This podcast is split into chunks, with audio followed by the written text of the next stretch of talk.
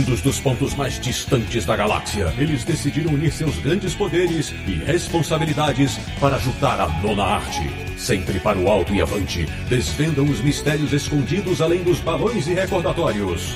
Portutatis, você queria um podcast sobre quadrinhos? Achou! Bem-vindo ao Confins do Universo.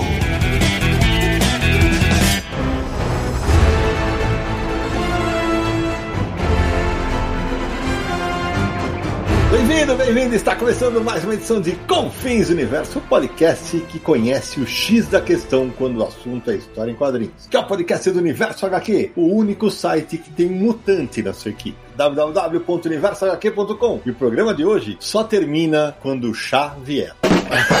Já que você coloca aquele tá, tá, tá, tá a bateria. Essa foi uma laranjada forte. Eu sou o Guzzo, eu falo de São Paulo e sempre achei o anjo uma almofadinha sem graça. De Petrópolis, no Rio de Janeiro, o cara que é o melhor naquilo que faz. Mas o que ele faz não é muito agradável. Samir Naliato. Hoje usarei meu poder mutante de relaxar e ouvir o Sérgio Charles disparar em metralhadora verbal. Mas, por favor, sejam sucintos, porque o programa não pode ter 56 horas. De Luxemburgo da Europa, nosso correspondente internacional, ele que hoje está em completo regozijo. Olha que palavra, hein? O homem que tem acesso ao cérebro, Sérgio Codespati. É o magneto do Quarteto Fantástico aqui. E de João Pessoa, na Paraíba, retornando ao Confis Universo, o cara que ficaria bilionário se fosse o psiquiatra de Scott Summers, Charles Lucena. Depois desse programa, a gente vai ter mais dois episódios extras. Um para explicar a cronologia da Psylocke e outro para explicar a cronologia do Cable. E fechando o timaço desse episódio de São Paulo na capital, ele que quando o assunto é mutantes, é fera. Marcelo Muide. Ainda choro até hoje com a morte de Colossus em Super Aventuras Marvel, capa verdinha. Meu Deus, hoje vai ser daquele jeito. Pois bem, meus amigos, chegou o dia. Finalmente chegou o dia. O episódio de hoje é sobre os X-Men. Viu como eu falei, né? Que estão completando 60 anos em 2023. Com muita, mas muita história para contar. Então, prepare-se para uma verdadeira imersão mutante. Até já!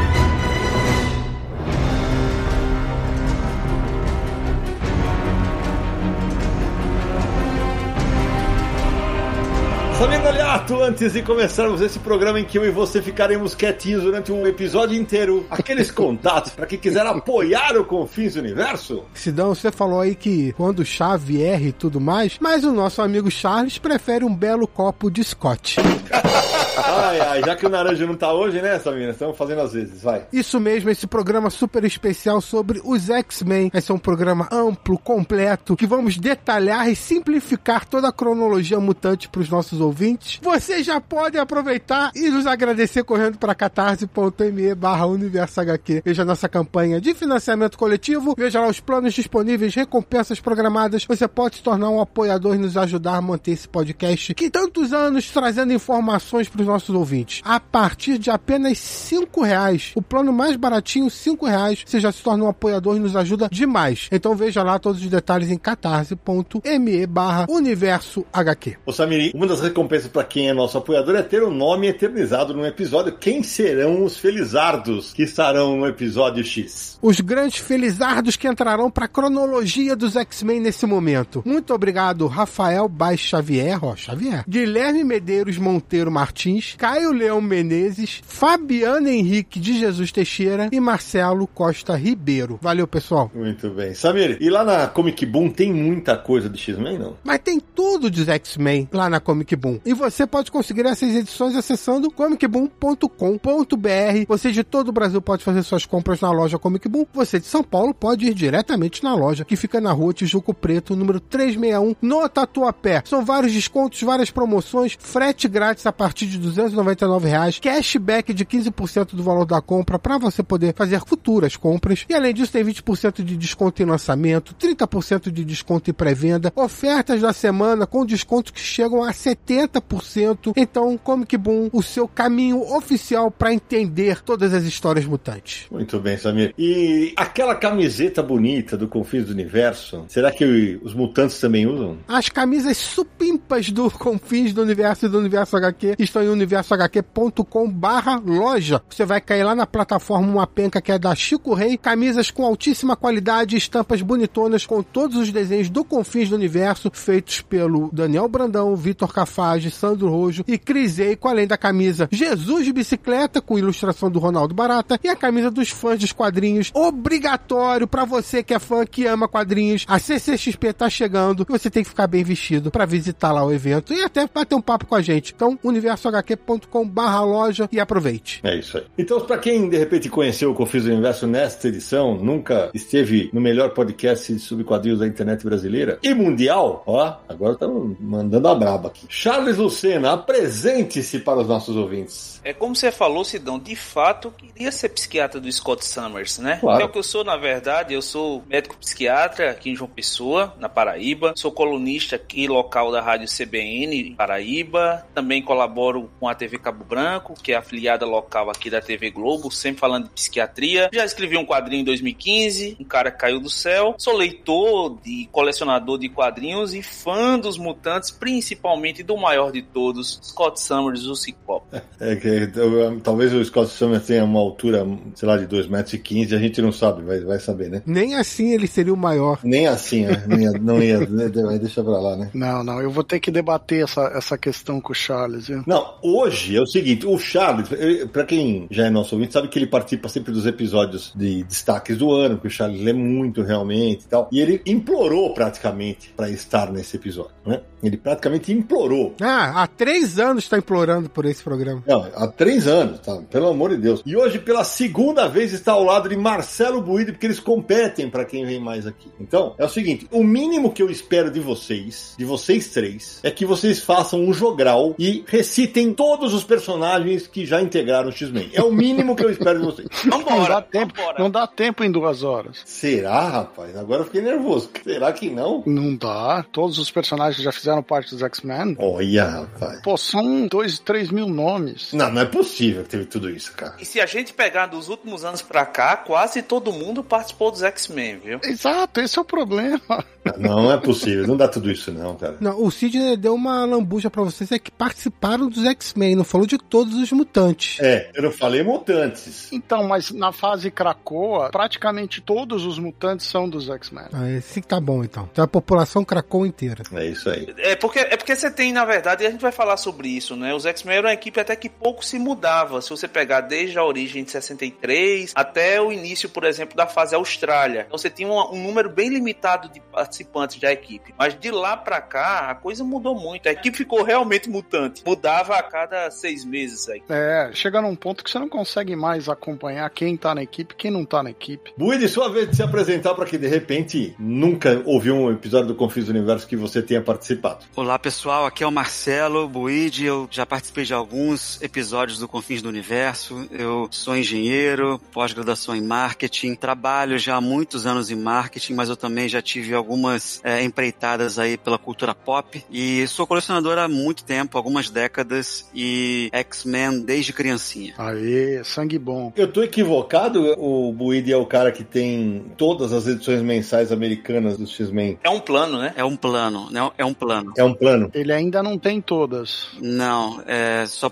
para contextualizar, foram 544 edições da primeira série dos X-Men, né? Que começou em 63 e aí foi até é, recentemente, aí, alguns anos atrás. Claro que tem sempre aquelas, né, coisas de marketing, menos um, Uhum. 530.1 tal, mas oficialmente foram 544 edições da série principal, Uncanny X-Men. E eu coloquei como objetivo, né, fazer a coleção completa americana. E falta muito ainda. Faltam mais ou menos 120 e poucas, né? Mas claro, as que faltam estão concentradas ali na primeira fase do título, né? Que são as edições mais difíceis de serem encontradas e as mais caras também. Mas pós eh, fase Claremont e, e Byrne, eu, eu tenho e Cochran, né? Eu tenho praticamente tudo. Eu falta falta pouca coisa. Boa. Bom, então como vocês viram, o Buide pode ser o cara que vai ajudar o, o Charles e o, e o Sérgio a, a recitar em jogral todos os integrantes do X-Men até hoje. Vai ser bacana. Bom, Sérgio, é o seguinte, eu e o Samina Aliato, hoje nós vamos ligar o microfone, né? E daqui a pouco a gente desliga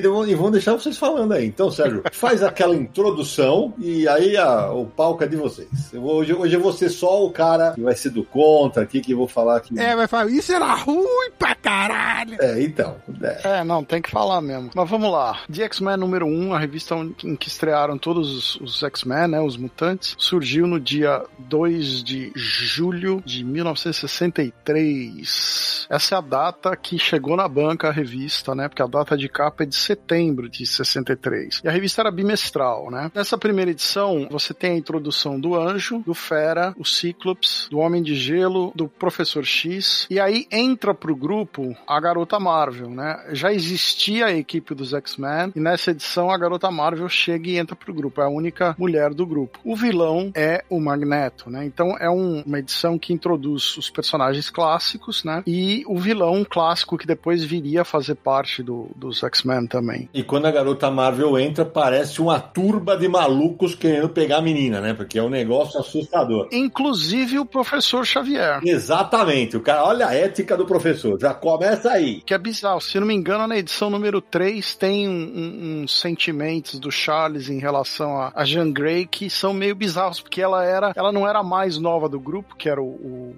o Homem de Gelo era o, o, mais garoto, mas ela era a mais novinha. É. Inclusive, para quem tá ouvindo a gente, Charles Lucena se chama Charles por causa do X-Men. Eu não queria dizer, não ia entregar isso aqui agora, mas é o plano era esse. Já, já era uma coisa prevista, né? Mas é, é, bizarro esse lance da, da Jean Grey, assim, e relendo hoje, a gente percebe o quanto o X-Men, que na época tinha uma questão de, de inovação, de falar de temas atuais, de trazer questões importantes na cultura americana, né? A luta de direitos civis, racismo, segregação racial a questão atômica que assombrava todo mundo, é, tinha ainda essa, essa questão do, do masculino, né? E a Jean Grey, ela o tempo todo nas primeiras edições, ela fica tentando se provar, mostrar que não é indefesa, mostrar que é, inclusive é a mais poderosa de todos ali. Essa primeira edição é uma edição do Stan Lee com o Jack Kirby. Depois, um pouco mais pra frente da série, é o Roy Thomas que toma os roteiros. E ele vai ficar por muito tempo. Eu gostei do Roy Thomas toma o roteiro. Toma, toma. É, é, é porque o Stan Lee tudo era com letras aproximadas né? Você tinha essa literação, né? Você tinha o Peter Parker e o Roy Thomas Toma. Mas então, a revista começa bimestral porque em 63 a Marvel ainda tinha um contrato de distribuição com a DC, onde eles não podiam publicar mais que um número limitado de revistas por mês. Assim que a Marvel deu uma crescidinha e esse contrato mudou, a revista dos X-Men passou a ser mensal. Essa primeira fase da revista, ela vai do número 1 até o número 66, que é o considerado o número final da revista. Do 67 97 ao 93 são reprints, tá? Dessa fase inicial da, da série. E aí ela é bimestral. Eu acho que, assim, o que vale mencionar nessa fase é que, além dos personagens clássicos terem sido introduzidos, como, por exemplo, o Blob, o Banshee, o Mímico, alguns personagens como esses, você tem algumas histórias ilustradas pelo Barry Windsor Smith no começo de carreira, por exemplo, no número 53. Você tem duas, duas histórias ilustradas pelo Steranko, o Jim Steranko, que é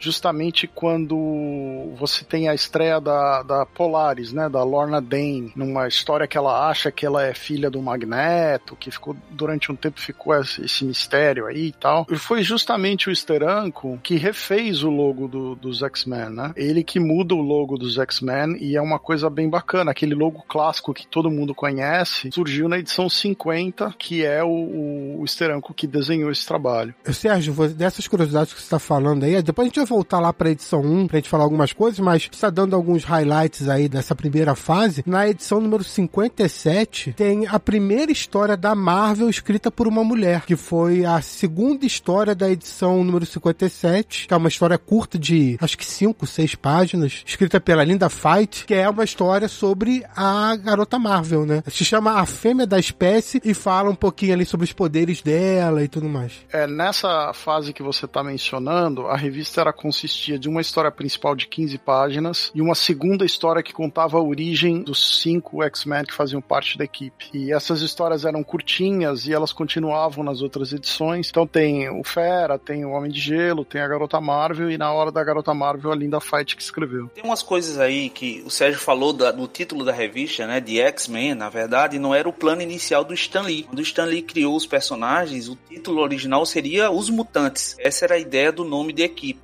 na verdade foi vetado pelo Martin Goodman, que era o chefão da Marvel na época. Ele detestou o nome, ele achou que o nome se vincularia muito com a questão de mutação genética. O que era mesmo, né? Porque, pô. É, de certa forma a história era essa, o pano de fundo era esse, né? Dos anos 60, Guerra Fria, né? Aquele risco de, de uma guerra nuclear. Então, essa questão da aberração genética, né? Dos filhos do átomo. É, dizem que ele virou pro Stone e falou, mas ninguém vai entender o que é mutante. Como se todo mundo fosse entender o que era X-Men também, né?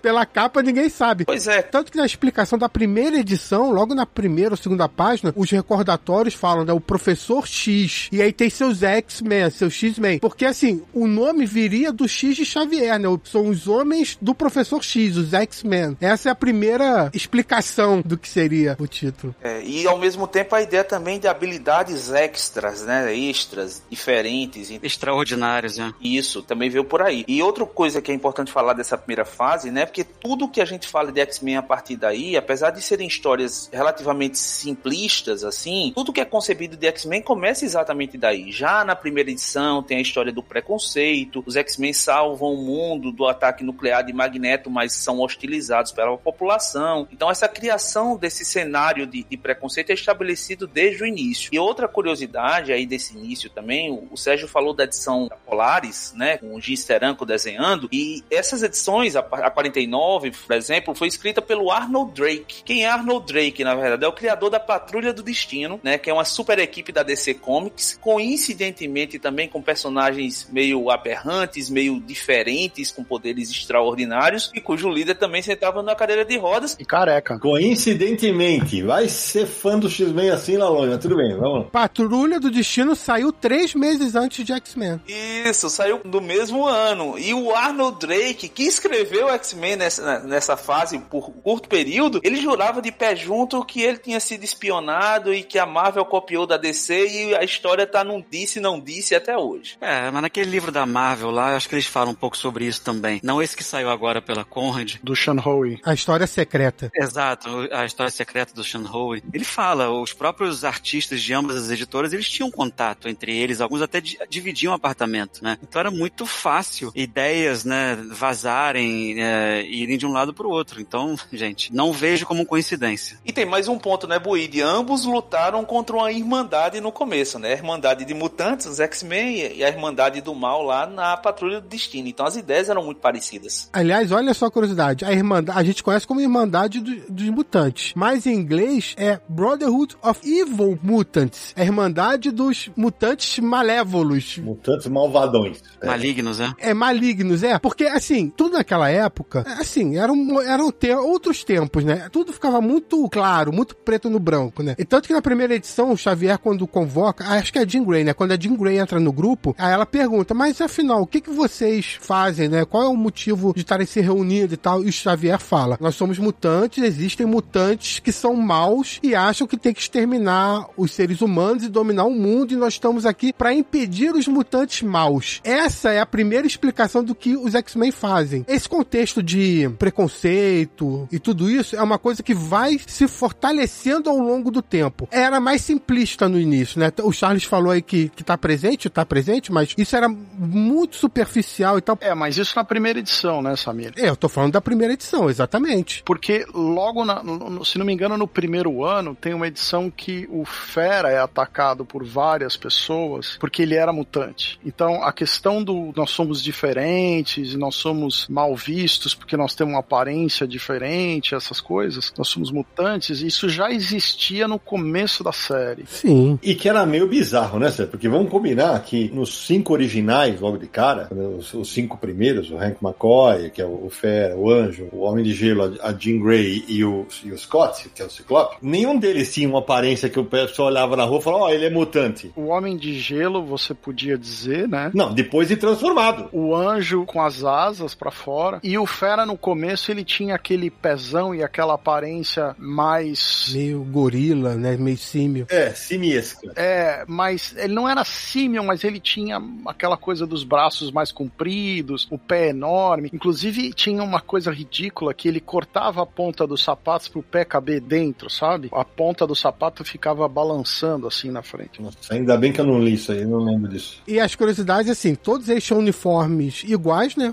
Azul e amarelo, formando como se fosse um time mesmo, né? Um uniforme de, de uma equipe mesmo. Uniforme escolar, na verdade, né? Quase um uniforme de escola. É, e assim, o Homem de Gelo, por exemplo, é, é curioso pensar nisso nessa época, porque assim, sendo bem sincero, as histórias não eram lá grandes coisas dos X-Men. Não. Não, as histórias, as histórias eram infantis. Eram ruins, gente. Eram ruins. Eram bobas. Tanto que X-Men não vendia bem, né? E aí, por exemplo, você vai, vai ver os personagens, o Homem de Gelo que a gente conhece hoje era completamente diferente. Era tipo um boneco de neve mesmo, né? Era até meio estranho. Sim, é verdade. O anjo, o anjo só tem uma asa, assim, né? Não tem nada demais. Até hoje ele só tem asa. Não, para com isso. Eu sou defensor do anjo. É, então só você, cara. Depois virou o arcanjo. Ele escondia a asa embaixo da camisa, tinha lá um- uma espécie de uma cinta que ele prendia a asa, um espartilho de asa quase. Ele até fala nas primeiras edições, assim, que ele se sente como numa camisa de força, porque ele fica com as asas todas presas e quando solta ele se sente liberado.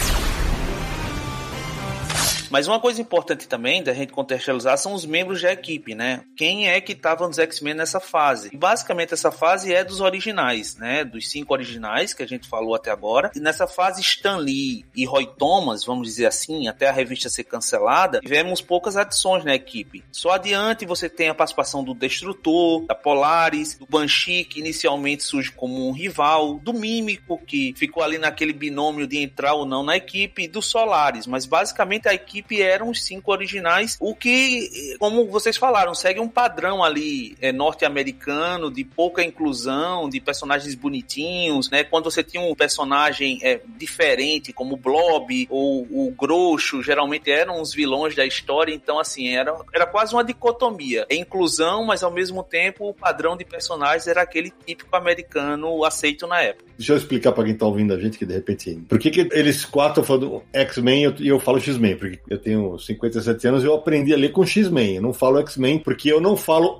Xavier e não falo Wolverine. Entendeu? É por isso que eu falo X-Men. Exatamente por isso. Mas a, a geração que cresceu com o desenho dos anos 90. E depois os filmes. Exatamente. Ah, X-Men, X-Men, X-Men. Por isso que vocês vão ouvir aqui X e X o tempo inteiro. Todos os personagens da Marvel nessa época, eles ganhavam os poderes ou porque eram uma divindade ou porque tinha vindo de algum acidente, de alguma experiência, de alguma coisa radioativa, de alguma coisa. Chegou uma hora que não tinha mais muito como você inventar um acidente, alguma coisa. Ou você era um deus. Mesmo os inumanos, eles iam na névoa terrígena lá e se transformavam. Então, a ideia dos mutantes era uma explicação muito fácil para você dar poderes, os poderes que você quisesse pro personagem, sem precisar dar uma explicação exótica para aquilo. Tinha essa distinção dentro dos personagens da Marvel, né? E, e uma outra coisa que também eu, eu queria lembrar é que assim, X-Men número 10 é a reintrodução do Kazar e do Zabu dentro do universo Marvel. Esses personagens existiam como personagens de pulp da Marvel na década de final da década de 30 e os personagens não tinham, não eram, não são exatamente os mesmos, né? O Kazar era um personagem na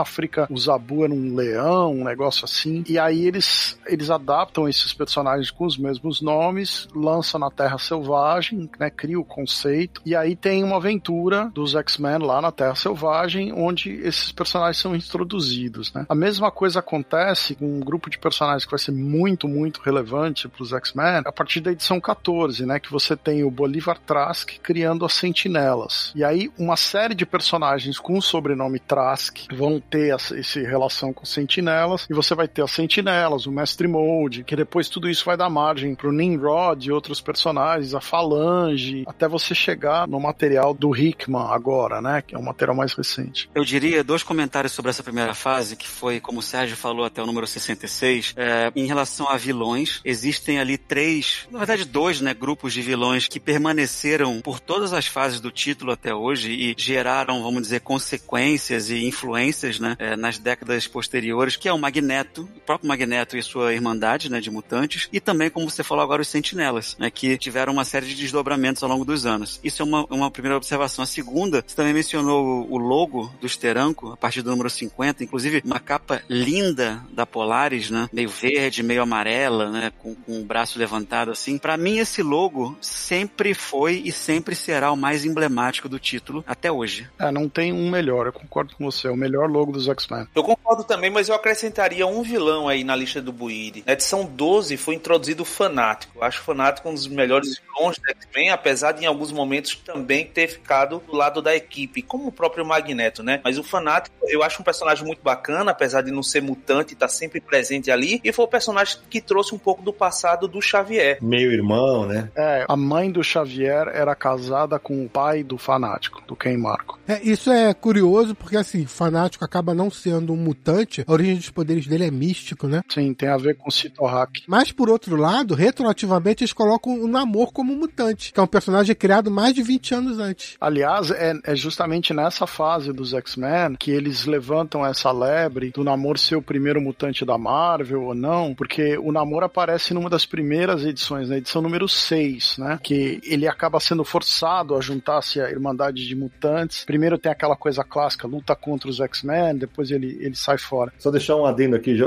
já que o Charles levantou a bola, ah, o Magneto foi para lá, foi para cá tal. Eu sempre brinco aqui no Confins e no Universal aqui em resenha que super-herói é tudo corno, né? Porque os caras vão, muda de lado, depois volta, ah, é tudo bem, eu te perdoo, mas ninguém é mais do que os X-Men. Ninguém. Porque nunca vi tanta gente trocar de lado igual os X-Men. É um negócio. Verdade. O Magneto, já foi Ciclope pra lá, Xavier também. Xavier foi pra lá, voltou, a Mística foi, voltou, Colosso. Cara, é uma zona, velho. Banshee. É uma zona. Você imagina, é como o Charles realizasse o sonho da vida dele e fosse corintiano. Então, ele vira corintiano, depois ele vai virar Palmeirense, entendeu?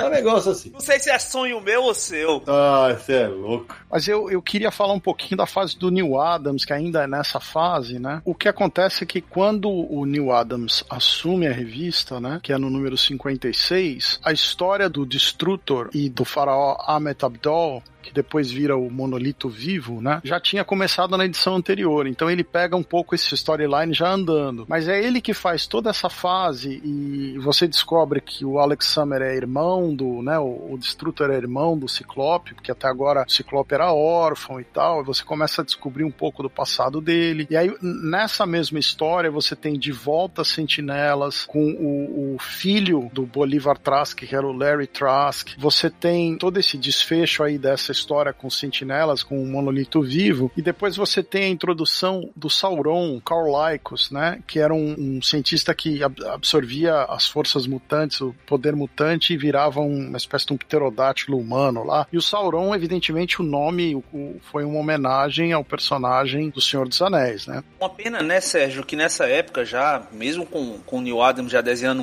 muito, né, já desenhava muito na época. Muito. A gente tem aqui uma revista que vendia muito mal, né, na época, X-Men vendia 100 mil unidades mensais e na época a Marvel considerava 70 mil o número de morte da revista. Assim, chegando nesse número, cancelaria. Né? Olha, esse número hoje, hein, cara? Fala sério. Então, mas eu, sabe o que é curioso? Que, como naquela época o retorno de vendas levava uns 3, 4 meses para chegar na mão, porque as lojas tinham que devolver o material dos Estados Unidos inteiro. Então, a contabilidade desse material para você ver se a revista tinha melhorado de venda ou não ela era lenta. Então, quando a revista foi cancelada e voltou a ter os reprints, eles ainda não sabiam que a revista tinha subido de venda com a fase do Neil Adams. Então, assim, quando isso aconteceu, eles falaram: pô, isso aqui tem potencial, a gente pode tentar fazer alguma coisa com esses personagens. E esse plano ficou um pouco engavetado até 1975, né? A última coisa que eu queria mencionar, assim, de, de mais relevante dessa fase é que o professor Xavier morre nessa fase. E é o primeiro grande, a primeira grande morte dos X-Men é essa. Xavier morre. Depois vira recorrente. Você acredita que ele morreu, passa diversas edições que o Cíclope está lá no comando.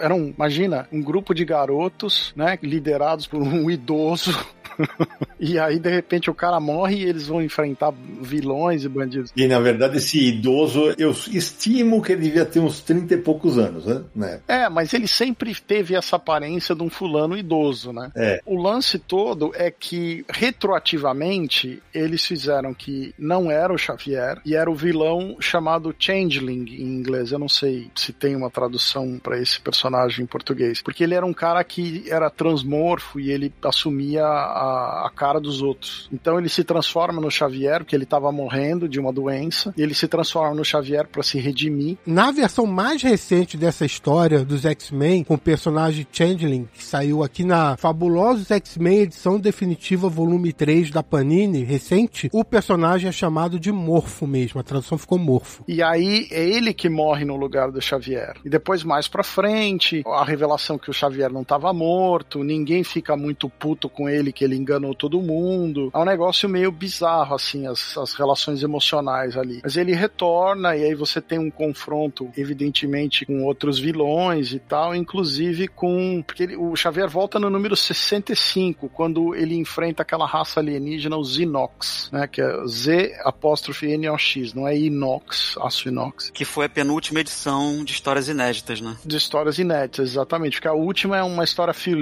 contra o Hulk, né, e não é desenho do Neil Adams. E também tem a introdução do Shiro Yoshida, né, que é o Solaris. Na verdade, é uma edição, é uma edição muito curiosa, porque se você bater o olho, você acha que é Neil Adams desenhando, mas não é. É o desenho do Don Heck com arte final do Tom Palmer. Se você bater o olho dentro das páginas, você, à primeira vista, assim, você fala, oh, Neil Adams está chutando a barraca. Mas não é. E muito desse mérito é da arte final do Palmer em cima do, do traço do Don Heck. O que eu acho curioso dessa fase, quando acabam as histórias inéditas, é que assim, a Marvel lançava um sucesso atrás do outro. Então, Quarteto Fantástico, Homem-Aranha, depois vieram Hulk, Thor, Homem de Ferro e tal. É muito sucesso. O Hulk, por exemplo, teve a série foi cancelada logo no início. Sim. E o personagem começou a aparecer em outra revista e tal. Os X-Men, que teve um início morno para fraco, eles decidiram fazer republicações assim e não cancelaram a revista. E as, as histórias que eram republicadas, o que eles faziam de novo era colocar uma capa nova, né? Tinha um novo desenhista lá que fazia uma capa nova, mas a história era uma republicação e mandava pra banca. Na verdade, teve um hiato de, de 10 meses entre o, o número 66 e, o, e a primeira republicação. Mas eu concordo com você, é que daí chegaram os números que a revista vendia. E aí eles falaram: se a gente lançar a republicação, para não perder completamente os leitores, troca a capa, a gente vai pegar alguns leitores novos e vai ter gente que completa a coleção com as edições antigas, entendeu? Que você não tinha encadernado naquela época. E aí eles republicam o material.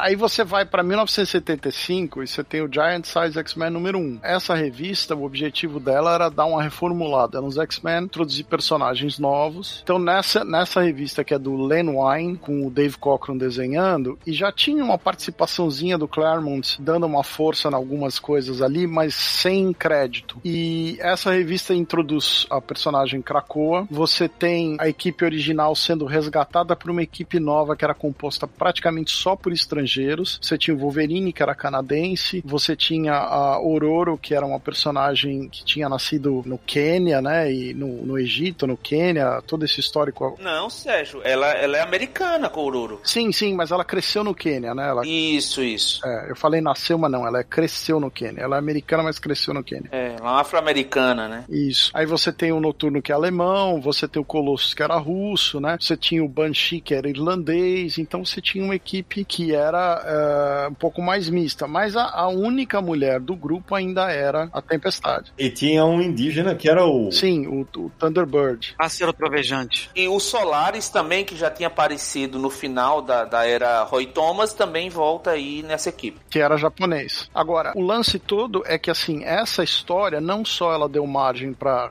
recriar os X-Men, mas mais para frente ela deu margem pro Brubaker fazer um monte de coisa retroativa, né? Introduzir o terceiro irmão do, da família do, do Ciclops, né? E criar uma equipe de X-Men intermediária entre a equipe que ficou presa no Krakoa, que eram os, os originais, e a equipe dos, dos novos X-Men, que era do Wolverine, todos esses personagens. Que é uma equipe que só foi retroativamente mostrada quando o Brubaker assumiu a revista lá mais ou menos por 2005, né? quatro meses depois da última edição de reprints, né, de republicações, que foi em 93, e depois desse Giant Size número 1, um, onde, como o Sérgio falou, foram introduzidos esses novos e antigos reintroduzidos personagens, saiu o número 94, que foi a primeira, vamos dizer, a volta das novas edições né, da série, e aí com uma equipe criativa é, nova, né? Então, esse número 94, o Len Wein e o Chris Claremont né, dividiram o roteiro, e a arte do Dave Cockrum, que para muitos, até pelo advento de ter sido, vamos dizer, o antecessor do Burn, né? Tinha uma arte é, pior, mas quem gosta de desenho, quem entende toda a influência que o Cockrum teve no mundo dos quadrinhos, na parte de design, em toda essa arte plástica que ele tinha pra época, é, valoriza muito mais esse nome, né? E eu acho que ele é até, vamos dizer, é subconsiderado nos dias de hoje. Dave Cockrum era mais um gênio aí da arte que passou pelo título dos X-Men. Eu concordo. E o responsável pelo design de vários desses personagens famosos. É, da maioria. E, e, e ele vinha de uma fase muito boa na Legião também, né? Então ele já tinha uma fama quando ele estava nos X-Men. Inclusive ele traz o Noturno, né? Noturno originalmente era um personagem criado para a Legião de Super-Heróis. Seria usado na DC Comics e como ele mudou de editora, consequentemente ele trouxe o personagem com ele e introduziu nos X-Men. 75 foi o ano da, da, vamos dizer assim, desse revival dos X-Men com a nova equipe. Também tem uma curiosidade desse ano dos X-Men na cultura pop em geral, que vai além dos quadrinhos. Simplesmente Mr. Paul McCartney, né, contava nos Wings nessa época, em 1975 ele escreveu uma música chamada Magneto em Titanium Man, né, onde ele cita o mestre do magnetismo e outros vilões da Marvel. Inclusive ele ficou bem próximo do Jack Kirby nessa época. Então os X-Men e o McCartney também conviviam junto nessa época. Ele como fã dos personagens. Né? É, o Buid mencionou a estreia do Claremont no título e vale lembrar que o Claremont ficou 17 anos na revista. Nenhum outro escritor,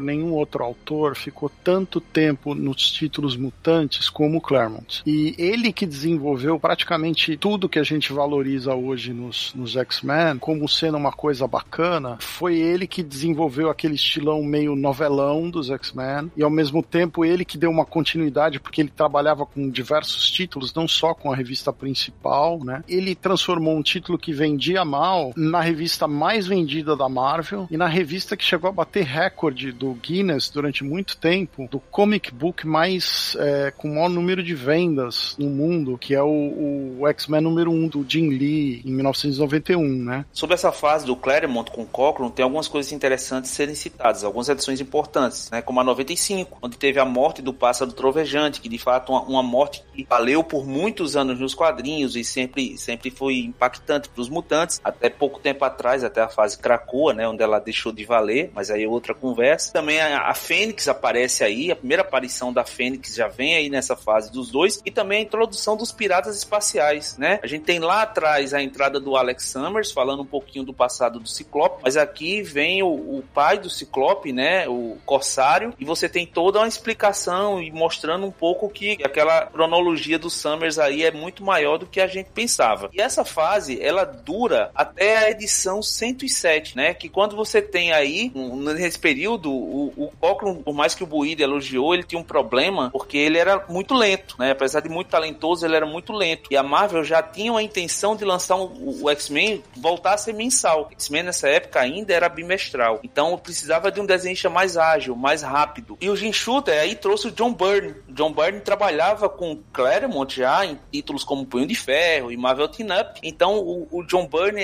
para o Jim Shooter, era talentoso, era veloz. Então em dezembro de 77 a gente tem formada talvez uma das maiores duplas das histórias em quadrinhos, Claremont e Byrne. E a gente não, acabou não dizendo, mas assim, quando eles lançam a Giant Size, era um tudo ou nada, né? É, era, era uma tentativa de talvez retomar os personagens. Então a revista saiu, vendeu bem, eles lançaram o título mensal, mas o próprio Claremont afirma que eles achavam que a revista ia durar seis meses naquela época. Eu acho que os tempos eram outros, né? Você apertar o botão de ser diferente, preconceito, etc. em 63 é diferente de você apertar o botão de ser diferente, preconceito em 75. O mundo era outro, já tinha passado aquele final dos anos 60 ali de, né, das contestações, né, das coisas diferentes, etc. Então, já tinha acabado o Vietnã. Exato. Então o mundo era outro. Por isso que eu acho que esse relançamento de 75 foi tão poderoso. E é a primeira vez aí que a gente tem realmente uma equipe diversa, né? Essa equipe é, multiétnica, multicontinental, que trouxe é, realmente personagens diferentes. Então, se você tem o conceito de diversidade dos X-Men, ele surge aí com Giant Size X-Men 1. Isso que você comentou é interessante, Buid, pelo seguinte: os X-Men foram criados como um grupo que sofre preconceito. E tanto na época da criação, uma das inspirações do Stan Lee, do Jack Kirby, foram os judeus por causa da perseguição da Segunda Guerra e tudo mais. Tanto que existe, existiu um, um problema ali de botar um Magneto como judeu ou não.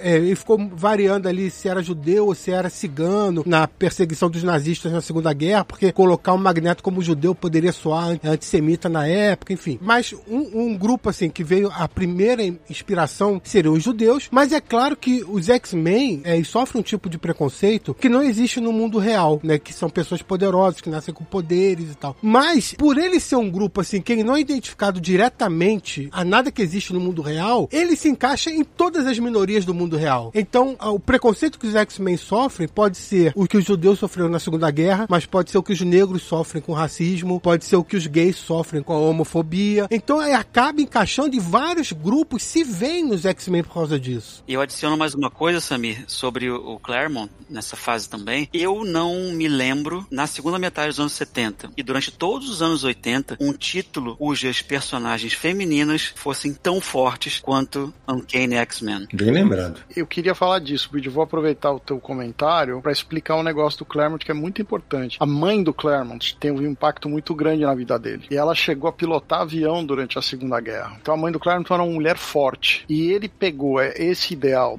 da mãe dele com uma mulher forte e passou para os quadrinhos. Uma das primeiras coisas que ele queria fazer foi é, acabar com aquela história de garota Marvel. Por que, que todos os outros tinham um codinome tipo Homem de Gelo ou Ciclope ou alguma coisa, mas ela era menininha, a garota, né? O próprio Bob Drake, que era o Homem de Gelo, ele era mais novo que a Jean Grey. Os caras podiam chamar de geleira, sei lá, de picolé, de... Geleira era o nome dele na RGE, né? Você lembra? É verdade. Mas o, o que ele fez? Ele queria transformar ela numa personagem mais poderosa com outro nome. E a Fênix surge um pouco disso. Ele cria um incidente onde a personagem é transformada num, numa heroína muito mais poderosa, com outro uniforme e outro nome. Então, digamos, ele dá esse status maior para a personagem dentro do grupo. Isso vai se repetir lá na frente quando ele coloca a Aurora e o Cíclopes disputando a liderança dos X-Men, sendo que a Aurora é uma mulher negra sem poderes. É, é porque ela, ela vira líder quando ela, ela tá sem poderes, isso mesmo. Exatamente. Então, assim, é só para mostrar o quanto ele prezava essas mulheres fortes na equipe. E até personagens novas como a Kitty Pride também tem muita personalidade logo quando entra. A gente falou da, que, que os novos X-Men começaram no título a partir do número 94. Isso que o Sérgio acabou de falar da entrada da Fênix, do surgimento da Fênix, se dá no número 101 da revista. Então está andando já um pouquinho mais pra frente aí. E eu vou fazer um adendo aqui, a Samir falou lá no começo que na fase inicial os uniformes eram todos iguais. Eu quero fazer aqui um adendo dizendo que no Brasil não, porque na estreia de X-Men no Brasil pela editora GEP, G-E-P, em janeiro de 69, os personagens já aparecem. O Anjo de Amarelo, o Fera de Vermelho. Os caras resolveram mudar tudo. E atenção pra chamada de capa. A volta do bolão. que era o Blob. o Blob. O Fanático, que era o Juggernaut, saiu como Jaganata. É, esse era o melhor. A JEP foi a primeira editora a publicar X-Men no Brasil, depois passou para Abril e tal, mas. A RGE. Eles publicavam revistas de 36 páginas. Só que X-Men tinha ali 20, 22, 24. Então, para completar as revistas, eles fizeram aventuras dos X-Men escritas e desenhadas no Brasil. Pois é. Gedeone Malagola chegou a desenhar. É, tem, o Samir resenhou no aniversário quem resenhou um álbum. Sim, tem uma resenha lá no canal do Universo HQ, eu vou linkar na, na descrição. Os roteiros eram do Gedeone Malagola e a arte era do Walter Gomes. Eles fizeram 10 histórias curtas ali de, eu não lembro exatamente, 6, 8 páginas talvez cada uma. E, assim, totalmente desconexas com a cronologia dos X-Men. Não tem nenhuma ligação, mas botava lá. E uma coisa importante de dizer, Samir, é que a revista não se chamava X-Men. O título se chamava Edições JEP. Os X-Men aparecem ininterruptamente até a edição 8, que é quando vem os Sentinelas. Depois vão ter uns saltos, eles vão aparecer mais pra frente. Essa revista, Edições JEP, durou 23 números, mas os, X-Men não estão em todas. Só fechando o que o Samir falou do antissemita antissemitismo e da ideia de judaísmo por detrás dos X-Men também, é só nessa fase do Claremont, e já que a gente falou de mulheres fortes, com a introdução da Kitty Pryde, é que de fato a gente tem uma personagem judia assumida nos X-Men, né? Porque a questão da religião era, era muito pouco falada nos quadrinhos, né? era muito velado. E o, o Claremont levantou essa bola com a Kitty Pryde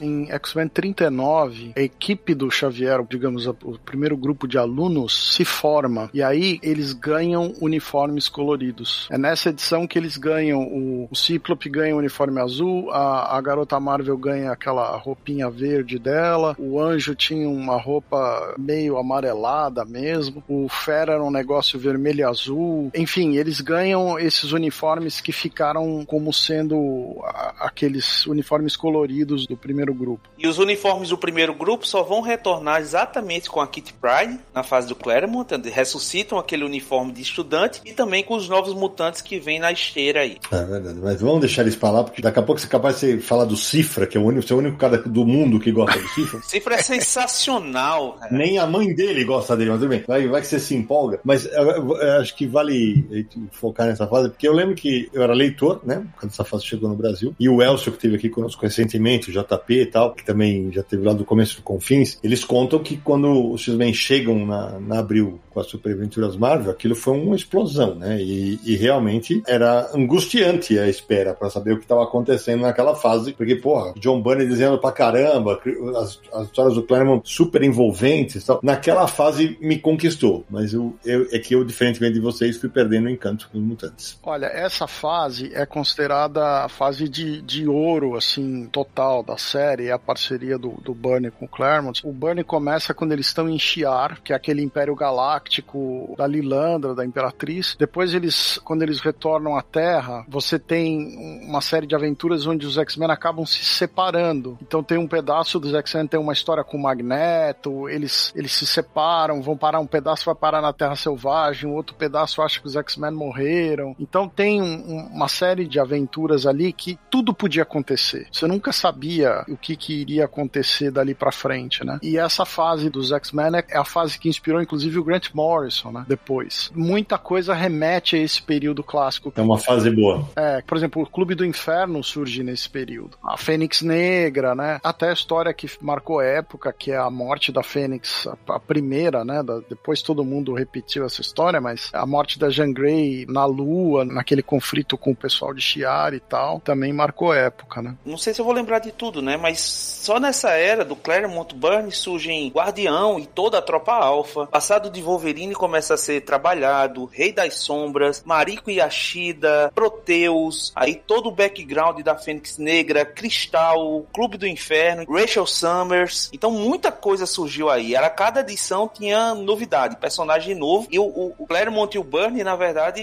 escreviam quase que juntos, né? É, é, como eles falam, era um casamento, foi um casamento intenso de cinco anos que começou muito bem, mas terminou as turras, né? Então eles têm discordâncias sérias sobre muito disso que eles escreveram juntos. O Bernie toma muita coisa para ele, o Claremont também. Inclusive, o Bernie fala que o sucesso dos X-Men se deve a ele porque ele manteve o Wolverine na equipe, porque o Claremont detestava o personagem, queria tirar o personagem, mas o, o Bernie bateu o pé porque ele era o único canadense. E o Bernie é inglês, mas cresceu no Canadá, então tem uma ligação forte com o país, né? Então, é, eles discutiam muita coisa. E no final, eles falam que qualquer ceninha gerava uma discussão até que de fato o Bernie saiu e como eu falei de um casamento, o Burn até definiu que ele saiu do casamento sem os filhos, porque os filhos já estavam com um dos pais, que no caso era o Claremont. Inclusive, Charles, já que você citou o Wolverine, lembrar que o Wolverine foi criado antes do Giant Size X-Men, né? E apareceu numa revista do Hulk, criado também pelo Len Wayne, que escreveu depois Giant Size. Ele aproveitou o personagem que ele criou antes e puxou ali pros X-Men. Ainda nessa grande parceria, né? Mais pro final ali, quando os desentendimentos estavam, vamos dizer, mais é, constantes, eles criaram aquela obra-prima chamada Dias de um Futuro Esquecido. Duas edições, uma história pra época relativamente inovadora, claro,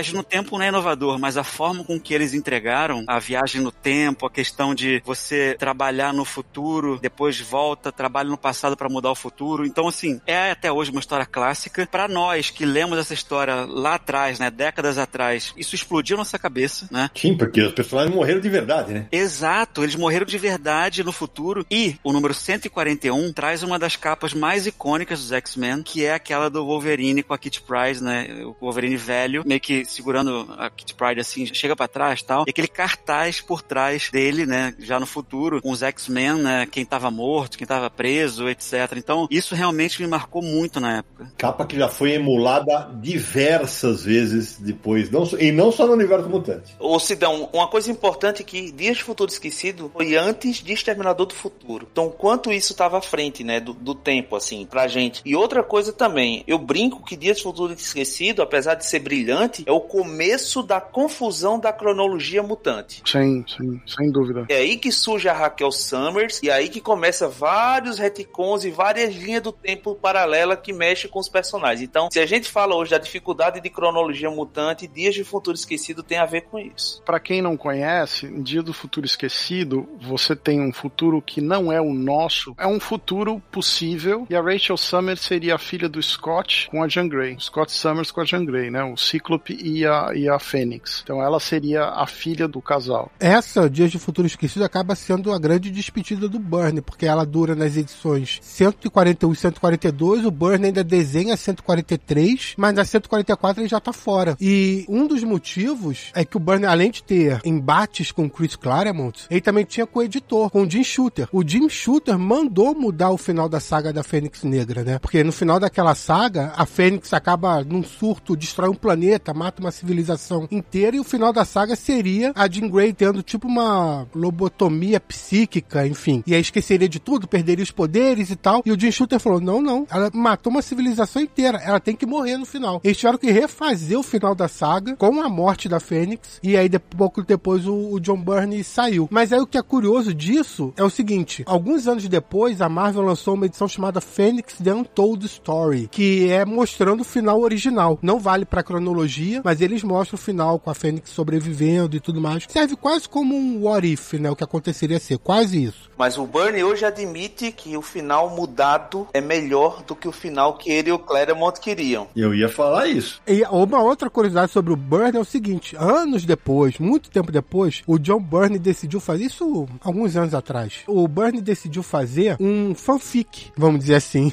chamado X-Men Elsewhere. Ele conta a história de como seria a partir do momento que ele deixou o título dos X-Men. É, ele continua desenhando a lápis essas histórias. É, fazia lápis e publicava gratuitamente no fórum dele e tudo isso. Então ele, ele assumia como se, ah, se eu não tivesse saído, para onde eu levaria o título? E aí ele mostra com esse fanfic. Ainda sobre o Burn, né? Ele saiu, mas não saiu. Porque você tem lá na frente, quando a gente falar da era Jin Lee, o Burn inicialmente estava envolvido ali de alguma forma e ajudou a escrever aqueles gibis iniciais do Jin Lee. Umas cinco edições, quatro, cinco edições que ele é co-escritor. Isso, e além disso também ele retomou os X-Men naquela série X-Men Hidden Years, que acabou de sair em ônibus pela Panini, né? Que pega os X-Men naquela fase ali onde o Roy Thomas e o, o Neil Adams mais ou menos ali escreviam e ele não, acho que é Stan Lee, né? Ele pega, né? Não, não. Na verdade, eles, o Hidden Years é uma série de 99 a 2001, 22 edições, que funcionaria entre o número 66 e o Giant Size X-Men 1. Todo o período que seria reprint são as histórias que teriam acontecido no período que você teve os reprints. E esse ônibus que o Charles citou ficou, aqui no Brasil, ficou Tesouros Ocultos, é isso, Samir? Isso, mas antes, quando saiu pela editora Abril, foi Anos Incríveis. Na verdade, nenhum dos dois é a tradução exata, né? Porque seria tipo os anos ocultos, ou até anos perdidos. E só para situar o pessoal, com a saída do Burn também, a gente tem a saída do Ciclope pela primeira vez na equipe. O Ciclope sai junto da equipe, deixando apenas a equipe do, do Giant Size. Não fez falta nenhuma. Toda a falta do mundo. e também a volta do David Cockrum, né? Que tinha saído para dar lugar ao Burn. Ele volta exatamente nesse período. A Cristal, que é um personagem que surgiu numa dessas aventuras do Burn, ela é a primeira a ganhar a revista própria. É o primeiro, digamos, spin-off, assim, mais oficial dos X X-Men é a Cristal. A revista dela em inglês chamava Dazzler e foi de 1981 a 1986. Teve 42 edições, né? Algumas edições tinham aparição de alguns personagens dos X-Men. A revista acabou não dando muito certo porque a equipe de produção era muito ruim na maioria das edições, né? Você tem essa fase do Cochrane, que é uma fase, digamos, truncada, meio intermediária, e depois você tem a fase do Paul Smith, que é uma outra fase boa. Na fase do Paul Smith, por exemplo, tem a fase que o Sidão lembrou, que é a fase da ninhada. Isso. E essa fase é muito importante porque a ninhada era uma espécie de alien cósmico dos X-Men, assim, uma raça alienígena que também infectava você e você transformava naquela criatura. O que é interessante é que quando isso aconteceu, a revista dos Novos Mutantes já tinha saído saído. Então você tinha, paralelamente, você tinha aí um segundo título de, de Mutantes. Eles estrearam numa Graphic Novel em 82, que era a Graphic Novel dos Novos Mutantes, que era a Marvel Graphic Novel número 4, e ganharam a revista no mesmo ano. A revista durou 100 números, né? Então, os Novos Mutantes, eles, eles eram, digamos, a segunda, a segundo grupo de, de alunos do Xavier, e no final da história da ninhada é quando esses dois grupos se encontram ali pela primeira vez, né? Que eles estão na mansão e os, os X-Men voltam do espaço, tem o lance da ninhada, e é, são quando os dois grupos se encontram oficialmente ali. Tem o primeiro contato dos grupos que o Xavier não fazia muito isso, né? Só ajustando uma coisa aqui, Sérgio. A ninhada já havia aparecido na, no final da fase Cochrane, tá? O Paul Smith realmente continuou, né, essa fase da ninhada, mas ela já começou já ali no número 161, 162, ainda com a arte do Dave Cochrane. Mas vou te falar que o, o, o jovem Sidney, quando era leitor e quando e o Bunny saiu, eu falei, puta merda, não gosto desses outros desenhistas não, só depois que eu fui apreciá-los. Eu ia falar o contrário, sabe, Sidão? Pegando o Paul Smith, ele até desenhou relativamente pouco, cerca de 9, 10 edições dos X-Men. Cara, é sensacional essa fase, assim. É... Eu amava a fase do Paul Smith no, no, nos X-Men. Se você pegar, cara, é a fase que surge a Madeline Pryor, os Morlocks, é a fase que Vampira entra na equipe, que eu acho a, uma das maiores adições dos X-Men foi a Vampira nessa época, até pela dinâmica de vilã que ela tinha. Casamento do Wolverine no Japão, eu acho essa fase sensacional, cara. É. Nessa fase eu já tava meio me desligando dele, sabia? É muito louco. Só pra ajudar o Charles aí, é essa fase que a saga dos X-Men agora da Panini tá pegando, né? Exatamente, que é uma fase, eu falo, é, é quase a fase de novela mesmo. A dinâmica familiar dos X-Men aí tava muito ativa nessa época, assim, é, é viciante essa fase. É, e o que é interessante é que a, a Madeline Pryor é uma personagem que o Claremont cria, que é essencialmente a Jean Grey. Total. É, e vai durar anos você tentando entender qual é a relação dela. Ela se casa com o Cyclops e, e eles têm um filho e eles saem dos X-Men. E isso depois gerou um problema muito sério, porque o Bernie queria fazer uma revista, encheu o saco para fazer uma revista com os X-Men originais, que é o que ele queria. E isso acaba acontecendo na mão de outros escritores e artistas que não tinham nada a ver com o Claremont, né? E então assim, em 1986 eles lançam X Factor, que era uma revista que tinha os X-Men originais. E, inclusive eles ressuscitam a Jean Grey para fazer isso. Foi minha primeira história dos X-Men que eu li na vida, não tinha os X-Men, foi o X Factor. Então tá aí, tá vendo? Você já começou errado. Já começou errado. E aí o que que acontece? Para entrar na equipe dos X Factor, o Cyclops teve que abandonar a mulher e o filho. É bonzinho ele, viu, Charles? Todo mundo tem problemas, Sidão. Sei. E isso ficou muito tempo completamente ignorado. Pelo menos umas 12, 13 edições, o Cyclops zero para falar da família dele. O Claremont que teve que mexer um pouco com esses personagens, criando uma história na qual os personagens estão sendo caçados, já era pelos carniceiros, né, os Marauders em inglês, porque a personagem tinha uma relação com o Senhor Sinistro e tal. Mas antes disso, Sérgio, tem umas coisas interessantes pra gente falar. Que se você voltar um pouquinho mais, né, na edição 175, né, já com o Paul Smith saindo, entra um, um jovem John Romita Jr. aí na sua primeira passagem pelos títulos mutantes, né, que é uma fase muito rica também, né, a fase da Tempestade sem poderes, né, a fase do Forge, é, a fase do julgamento do Magneto, e aí, aí tem uma dinâmica interessante, né, que o Xavier não tá na equipe, tá no espaço com a Lilandra, e o Magneto assume no lugar do Xavier, né, a direção da escola de mutantes, dos novos mutantes, né, e a gente tem uma dinâmica interessante, porque enquanto tem o X-Factor surgindo na Marvel, os X-Men são vistos como vilões, tanto pelo X-Factor Victor quanto pelas outras equipes de heróis por dar espaço aí pro Magneto na equipe. Então é uma fase que os X-Men estão bem escanteados, bem marginalizados no universo Marvel. Me perderam aí, mais ou menos aí. Só uma curiosidade sobre o John Romita Jr. Esse número 175 não foi a primeira história dos mutantes que ele desenhou. Ele já havia contribuído quase três anos antes no anual número 4, né? Que é aquele anual que tem o Inferno do Noturno. Eu não lembro em que Super Aventuras Marvel isso saiu aqui. Eu lembro que foi, na época eu li, gostei, etc. Mas ali ele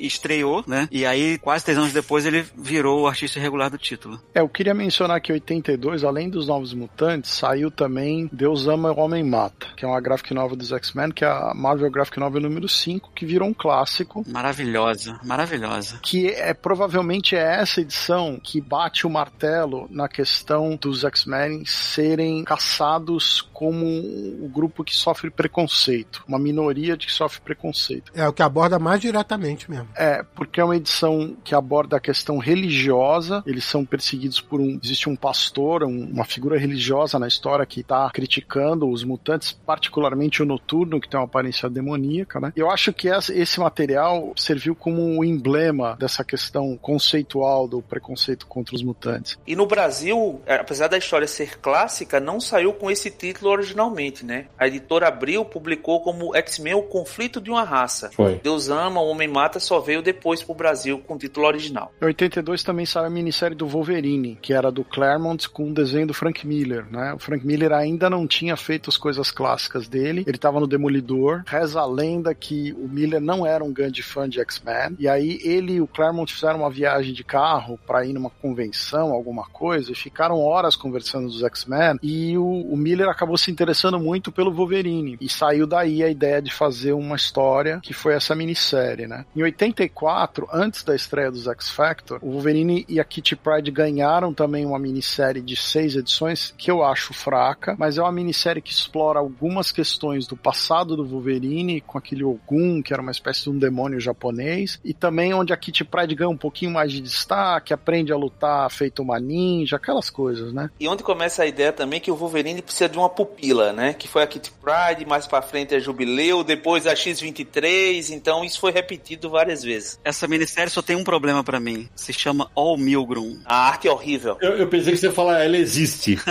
não, não. O desenho é bem fraco. Só um ponto adicional sobre o conflito de uma raça, que gente, não, não, sei se a gente falou aqui, a arte é do Brent Anderson, né? E é uma arte também maravilhosa. Pintada, né? Pintada, e depois ele fez outros trabalhos, Astro City, etc. Mas naquela época, eu lembro que me impactou bastante, porque saiu num formato né, de luxo, né? Papel couché, e a arte emulava muito a do Neil Adams também, naquele jeito um pouco mais é, realista. E é legal isso que você falou, Woody, porque assim, pra galera que é mais jovem hoje e tal, e, ah, pô, já, tudo já sai no formato original. Cara, a gente via numa fase que a gente era acostumado com um formatinho, com um papel mais simples, aí lança no formato original, era maior ou talvez o tamanho da revista Veja, com um papel de luxo que brilhava. Pô, aquilo pra quem era nerd na época, meu Deus, cara. É, e as cores não eram originais, né? Quando a gente lia, então, novos tempos, né? É isso mesmo. E nessa época também, quando a gente pega 1986, inclusive tem um Confins que fala de 86 aqui que vocês já fizeram, a gente tem a primeira grande saga mutante, né? Até então, a gente tá falando aqui de décadas de histórias, os mutantes sempre estiveram à parte, como se fosse um universo à parte no universo Marvel, mesmo participando de Guerras Secretas, Guerras Secretas 2, então era uma coisa muito separadinha. Quando você tem a edição 210 com Massacre de Mutantes, a gente tem de fato o início de, aí vão vir dezenas de, de sagas depois, de interligação de títulos, né? Que é justamente nessa fase do Claremont com o João Romita Jr. e vai ter interligação com Novos Mutantes, com X-Factor, com a revista do Thor na época, com a revista do Quarteto Futuro. Então você vai ter a grande primeira saga mutante, que era os X-Men intervindo na questão dos Morlocks, né? Os Morlocks que tinham surgido um pouco tempo atrás, que estavam sendo exterminados pelos carrascos, né? Então você tem aí a primeira grande saga mutante e depois vieram dezenas depois. E aí começa algo que nunca mais parou, né? E que isso é pro bem e pro mal do, do título, né? Porque tem gente que deixa de acompanhar por conta disso, tem gente que continua acompanhando por causa disso, é, mas é verdade, vira, vira, o grande novelão que se tornou o X-Men, né? Antes de eu citar mais um, um, evento de 86, eu queria só falar de 84 ainda, o quanto eles tentaram emplacar Cristal. Em 84 saiu a graphic novel Cristal, o filme, onde é mais ou menos como se fosse uma tentativa dela virar atriz e tal, e era uma graphic novel também com uma capa bonita, mas dentro a arte era muito ruim. E saiu uma minissérie que não chegou no Brasil, se não me engano, que era A Bela e a Fera, que era o Fera e a Cristal, uma minissérie de quatro partes. Também não era um produto muito espetacular, mas a tentativa de emplacar essa personagem, é, eles insistiram. E aí em 86, quando o Charlie cita, né, que tem a estreia do X Factor, tem a, a, o primeiro crossover grande entre os personagens mutantes, também tem um título de reprint que é muito relevante, que é o Classic X-Men. O Classic X-Men nessa época, ele surgiu para reimprimir o material a partir do Giant Size X-Men 1. E ele tinha algumas curiosidades, né? Primeiro que como as histórias tinham um pouco menos página que as edições atuais, tinha um artista que foi contratado para fazer algumas páginas dentro da história original com o roteiro do Claremont. Então o Claremont escrevia algum, algumas cenas a mais e a história vinha recheada com essas páginas. E no final você tinha uma segunda história mais curta, com um desenho do Joe Bolton e texto do Claremont, onde ele centrava num personagem e fazia tipo um estudo às vezes psicológico, às vezes era uma coisa mais de origem, onde eles contavam um pouco mais do personagem, né? Essa série Classic X-Men durou bastante, teve 110 edições, né? Foi de 86 a 95. Capas maravilhosas do, do Arthur Adams, né? As primeiras, né? Sim, capas no começo, é, no começo. Esse crossover que o Charles citou é muito curioso, porque como foi o primeiro, ele tinha quatro edições do X-Men, três edições do X-Factor, Novo Mutante, Power Pack, que aqui no Brasil chama Quarteto do Futuro. Quarteto Futuro. É, Quarteto Futuro. Duas edições do Thor, tem essa fase do Thor do Simonson, né, que o Simonson tava no Thor e ele faz parte do material. E tem um, uma edição do Demolidor contra o Dente de Sabre. E a grande brincadeira aí no, no Massacre também é que você tem o Anjo, ele sofrendo um ferimento muito sério. Ele sofre um ferimento muito sério onde ele perde as asas. Ele é empalado pelo vilão que chama Arpão e ele vai precisar amputar as asas, né? Que é um, um problema que depois vai ter outra relevância. E o curioso dessa fase é que a Marvel chegou a publicar tipo um mapinha das edições, porque eles não estavam acostumados a fazer crossover. Então eles chegaram a fazer várias propagandas nas revistas, onde eles mostravam você tinha ler em qual ordem, em quais meses, o que, que você tinha que ler de que jeito, né? Depois isso acabou num ponto que agora você não sabe nem em qual revista você lê de qual ano, né? É porque o que você falou, né? É porque tinha as, as grandes sagas da Marvel e os X-Men ele só ele tinha as dele sozinho. Sim, eram três revistas, né? X Factor, os Novos Mutantes e os X-Men. E aliás, vale lembrar que na revista X Factor, nos primeiros números, eles se disfarçavam. Eles diziam que eles eram os Exterminators, os exterminadores, que eles caçavam mutantes e secretamente eles salvavam os mutantes como X Factor. Um cara que administrava isso para eles, depois se tornou um dos grandes vilões anti-mutantes, né? Que era o Cameron Rod, né? Que depois vai virar um grande vilão desse grupo aí de pessoas que odeiam os mutantes. Eu sempre lembro dele pela linda arte do John Bogdanov. Horrível. Puta que pariu, meu Deus do céu. É, mas ele tem uma fase bacana com o Jim Lee também.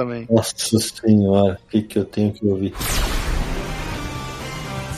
Saindo do Massacre de Mutantes, a gente tem duas coisas diferentes aqui. Primeiro, desde Giant Size X-Men, basicamente a gente tem o mesmo rol de personagens na equipe. E aí, a partir dessas edições, mais ou menos em torno da 218, 219, a gente tem uma grande mudança na equipe, né? Só ficam Tempestade, Wolverine e Vampira, e a gente tem a adição de novos personagens. Destrutor, a Cristal, que o Sérgio falou tanto, Longshot, que foi criado, né, numa minissérie pelo Arthur Adams e pela Anna Inocente, e a Psylocke, que apareceu antes no título dos Novos Mutantes. Então você tem uma mudança da equipe, né? Colossus tá fora, Noturno tá fora, a Kitty Pride tá fora, todos machucados, e depois alguns deles vão formar o Excalibur, né? Do Claremont. Também outra coisa que acontece aí é a entrada do Mark Silvestre, né? Então você tem o Mark Silvestre, depois o Jim Lee, e aí começa a era pré-image na, na, Marvel, assim. Então você tem essa mudança da equipe que vai até a queda de mutantes. O que é interessante dessa fase que o Charles está falando é que o Colosso está ferido, a Kitty Pride virou praticamente um fantasma, o Noturno está ferido, né? Então o problema da Kitty Pride, por exemplo, eles, eles resolvem numa minissérie, que é o Fantastic Four contra os X-Men, a minissérie de 87 de quatro partes, né? Depois, ela e o Noturno vão se juntar com o Capitão Bretanha e outros personagens e vão montar o Excalibur, que é um outro título que o Claremont estava escrevendo com arte do Alan Davis. E ainda no ano de 87 tem um crossover que não sei se muita gente vai lembrar, mas que marcou um pouco também de época, que é o X-Men contra Vingadores, com o desenho do Mark Silvestre. E é bom isso aí, esse é bom.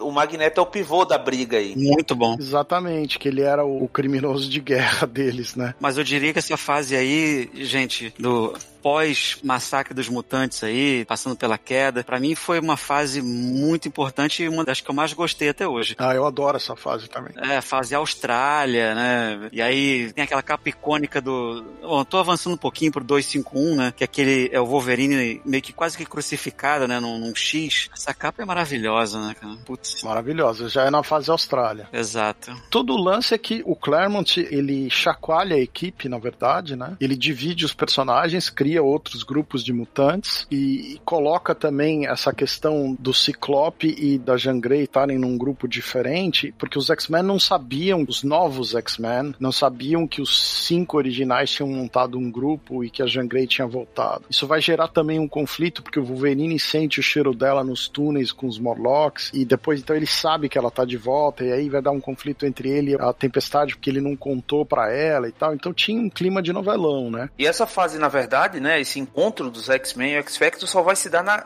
em outra mega saga mutante que é o Inferno, né? Que é causado pela Madeleine Pryor. E aí a gente já descobre que é uma clone da Jean Grey. E aí que se torna vilã e, e tudo isso. É, aí você já tem o Senhor Sinistro já se revelando como líder dos carrascos, você tem ela como clone, o filho dela que foi sequestrado está com o Senhor Sinistro, você tem aqueles demônios todos em volta dela, que são os mesmos demônios que atormentam a irmã do Colossus, né, a Iliana, né? Então, você tem toda essa união dessas coisas. No ano de 88, você tem a revista do Wolverine chegando, e é uma curiosidade porque é na fase da Austrália. A fase da Austrália é resultado da queda de mutantes, né? Os, os, os X-Men, em teoria, eles morrem, entre aspas, e são trazidos de volta à vida por uma personagem semideusa, que é a, a personagem Roma, e eles passam um período que eles estão na Austrália, longe do resto do mundo, e eles não aparecem em imagens é, na época, né? E aí eles estão numa base na Austrália, e por causa disso, como os, os X-Men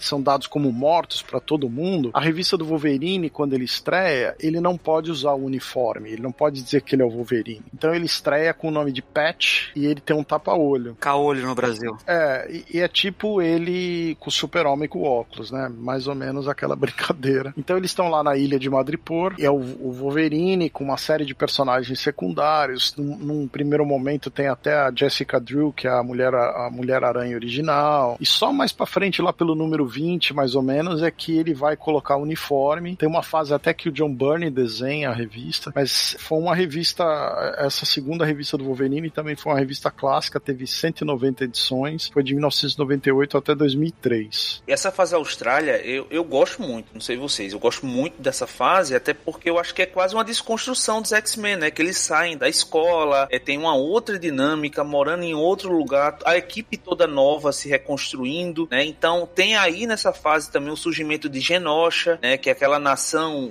antimutante, né? Que até já foi falado aqui no episódio que vocês falaram sobre, sobre lugares e países. Que era uma crítica ao apartheid da África do Sul, né? Isso, isso mesmo, né? Então a gente tem aí o inferno que acontece aí. Então é uma fase bem desconstruída dos personagens que vai até aí, você vai ter o surgimento também do Portal do Destino. Até 253, mais ou menos ali, né? Isso, que os personagens vão, vão desaparecendo, né? Vão morrendo, vão sumindo e vão reaparecendo em outros lugares. Com novas vidas também, Charles. Exatamente. E que aí também surge um personagem importante no, nessa fase, que é o Jin Lee, né? Que é o artista que, que entra na edição 256, né? E a partir daí a gente vai ter uma mudança drástica na revista que vai culminar no surgimento adiante da segunda revista Mutante. E a saída do Chris Claremont. Exato, mas eu queria só fazer um, um adendo aqui, porque esse arco final da fase Austrália, que se chama Dissolution and Rebirth, que fez que os X-Men é, surgissem em novos lugares com novas vidas, inclusive surgiu com o Jin Lee, aquela a Psylocke Ninja, aquele negócio todo. Nossa senhora. O título entrou, mesmo com a chegada do Jin Lee, pra mim o título teve mais ou menos aí um ano, um ano e pouco de, de queda, né? Começou a ter muita história solo, a equipe meio que não existia mais, e só retomou mesmo alguma, vamos dizer, interação entre os personagens como grupo a partir da saga, não sei como é que foi no Brasil, mas lá fora foi Extinction Agenda. Programa de extermínio. Exato, programa de extermínio a partir do número 270. E aí começou, né, realmente a, a derrocada do Claremont. É, a gente tem heróis soltos aqui, né? A gente tinha o surgimento do Gambit, foi aqui, na edição 266. Outra bucha. Eu acho até legal. E você tem aí também os X-Men, o Banshee, o Forge e um monte de personagens secundários agindo como X-Men enquanto a equipe estava debandada. No próprio programa de extermínio mesmo, tá lá o X-Factor, os Novos Mutantes e os X-Men estão alguns personagens ali espalhados, inclusive a Aurora, não sei se vocês lembram, era criança nessa fase, né? Que quando ela atravessa o portal do destino, ela volta criança também, ela fica ali parceira do Gambit por um tempo. Isso vai levando os X-Men debandados a formar uma nova equipe ali, paralela, até que eles vão pro espaço, a Lilandra volta, o Xavier volta, e tem a última fase do Chris Claremont, que é uma, uma briga com o Rei das Sombras, no que a gente chama aqui de saga da Ilha Muir. Para mim, como leitor, é aí que os X-Men começam a ficar complicados, vamos dizer assim. Não, aí já tava muito confuso. Nessa fase eu só li os especiais e minisséries já, cara.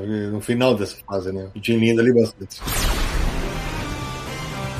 em 1991 acontece um negócio que é muito relevante, é que o Jim Lee acaba dando uma forçada na saída do Claremont, porque ele toma para si também a questão dos roteiros, e nessa briga entre o escritor e o desenhista, a Marvel acaba apostando no desenhista, e o Claremont acaba fazendo só mais três edições. E essas três edições são edições da nova revista dos X-Men. Os X-Men estavam tão populares que eles lançam um segundo título com desenho do Jim Lee. Claremont escreve os três primeiros números, né, que fecha um círculo. Em teoria, esse arco seria a morte do Magneto, evidentemente que o personagem retorna depois, mas essa primeira edição com o relançamento dos X-Men é considerada a revista que mais vendeu, o comic que mais vendeu foi pro livro dos recordes e tal. 8 milhões de cópias na época, Sérgio. É, e o lance é que assim, ela veio com quatro capas diferentes e depois eles lançaram a edição numa coisa especial, que era uma, capa, uma, uma revista que você desdobrava e as capas estavam todas reunidas e tal. Aqui Aqui no Brasil saiu pela Abril como uma minissérie em três partes e a primeira edição era essa capa que se desdobrava. Nos Estados Unidos, primeiro saíram as edições soltas, depois saiu essa edição com a capa e tal. E aí, o título dos X-Men, ele passa a ser escrito pelo, pelo assim, o, o enredo pelo Jim Lee, né? E, e, outras pessoas vão assumindo os textos, mas é, a qualidade da revista cai muito. Muitos personagens surgem de lugar nenhum, muita coisa que aparece assim como se são personagens que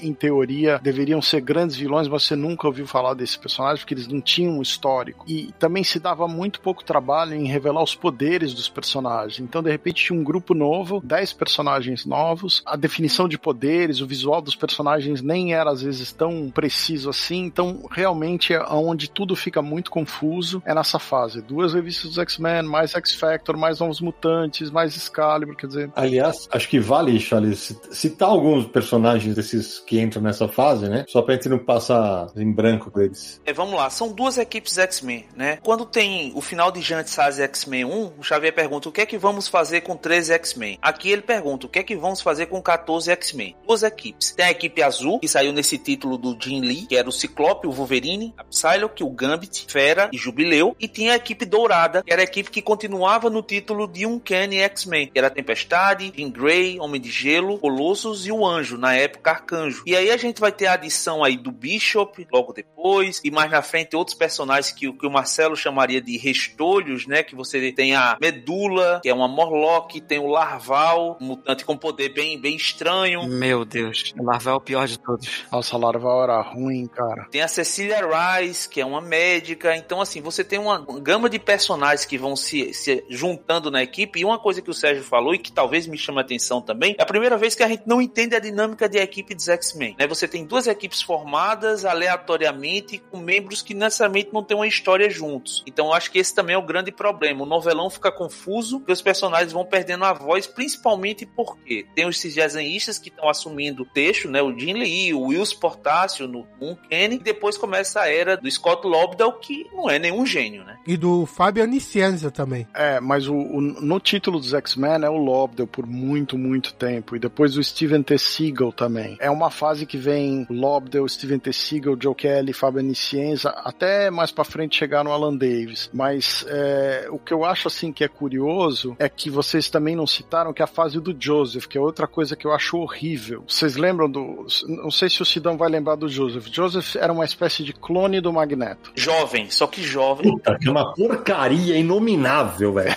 E que ele meio que competia com o Gambit pela vampira, até que levou aquela história da edição 350, que inclusive vendeu muito também, que é do julgamento do Gambit, né? Que é aí que foi mostrado que o Gambit era o cara que tava por detrás dos carrascos lá no massacre de mutantes. Ele que levou os carrascos até o túnel dos Morlocks. E todo mundo ainda aceita ele na equipe, é fenomenal. Como se dão diz, é. É corno. É, ele é bonito, né, cara? O cara é bonito. Aí nesse tempo aí desses autores todos, aí a gente tem a volta do Noturno, da Kit, do Colossus, porque o Excalibur acabou lá na Inglaterra. E isso tudo termina com a tal da saga dos Doze. Não sei se vocês lembram, os 12 mutantes mais poderosos, e o Alan Davis que conduziu essa fase, e no final o Ciclope morre. E com a morte do Ciclope volta o Chris Claremont. E aí eu acho que o Chris Claremont não devia ter voltado mais, porque vira uma grande confusão a volta dele a partir da edição 381. Eu queria citar os títulos que saíram mais ou menos nessa época, né? Por exemplo, Cable é um personagem que surge e ganha revista em 93. Depois o título dele vai ser cancelado na edição 107 e continuar em Soldier X. O Gambit ganha a primeira minissérie também em 93. E sai o maravilhoso Arma X do Barry Smith, que conta a história da origem do Wolverine que vale, na minha opinião. Que esse encadernado é fenomenal. Ou seja, também nessa época aí, a, a Geração X, né? Na época do Scott Lobdell também, ele traz um título quase um revival dos Novos Mutantes, Sim. né? Com a nova geração de, de heróis. E, e também os próprios Novos Mutantes na época, a gente não falou aqui do Rob Liefeld, Não, não vai falar, também não vai falar. Pode pular, não vai falar. Ó, pelo amor de Deus. que ele transforma os Novos Mutantes em X-Force, também que foi um dos títulos mais vendidos na Marvel na época. Eu não entendo até hoje, porque eu não gosto da equipe, mas vendeu pra caramba também nessa época. Outra bosta. X-Force durou de 91 a 2002, 129 edições e continuou, curiosamente, em X-Statics, que é a revista com arte do Michael Allred, que não tem nada, nada, nada a ver com X-Force. Que é sensacional. Não, essa fase é muito boa. Essa fase é muito boa. Essa eu li, concordo. Ó, algumas coisas importantes aqui pra citar da década de 90. Depois da saída do Chris Claremont, que o Jim Lee foi ganhando mais força também, se tornando lá co-roteirista, enfim. Pouco depois ele saiu pra fundar a Image. Então os X-Men ficaram sem o Jim Lee. E aí começa a entrar, a- é, quando o Byrne é, assume cinco edições, entra o Scott Lobdell, aí começa esse movimento que vai desembocar na saga da Era de Apocalipse. 95. E aí, a saga de Era de Apocalipse é, é marcante porque eu acho que é a culminação de um momento que os X-Men estavam vivendo de um grande volume de títulos e de histórias e de ideias. Era assombroso. Sim, é quando explodiu, né? Só pra fazer um paralelo, eu já comentei isso aqui em outros programas. Uma das histórias mais famosas dos X-Men de todos os tempos, que é Dia de Futuro Esquecido, foram duas edições. Duas edições que influenciaram décadas de histórias dos X-Men. E a gente fazendo um paralelo com a Era de Apocalipse, é uma saga que tem suas similaridades, né? Um futuro alternativo, não sei o que,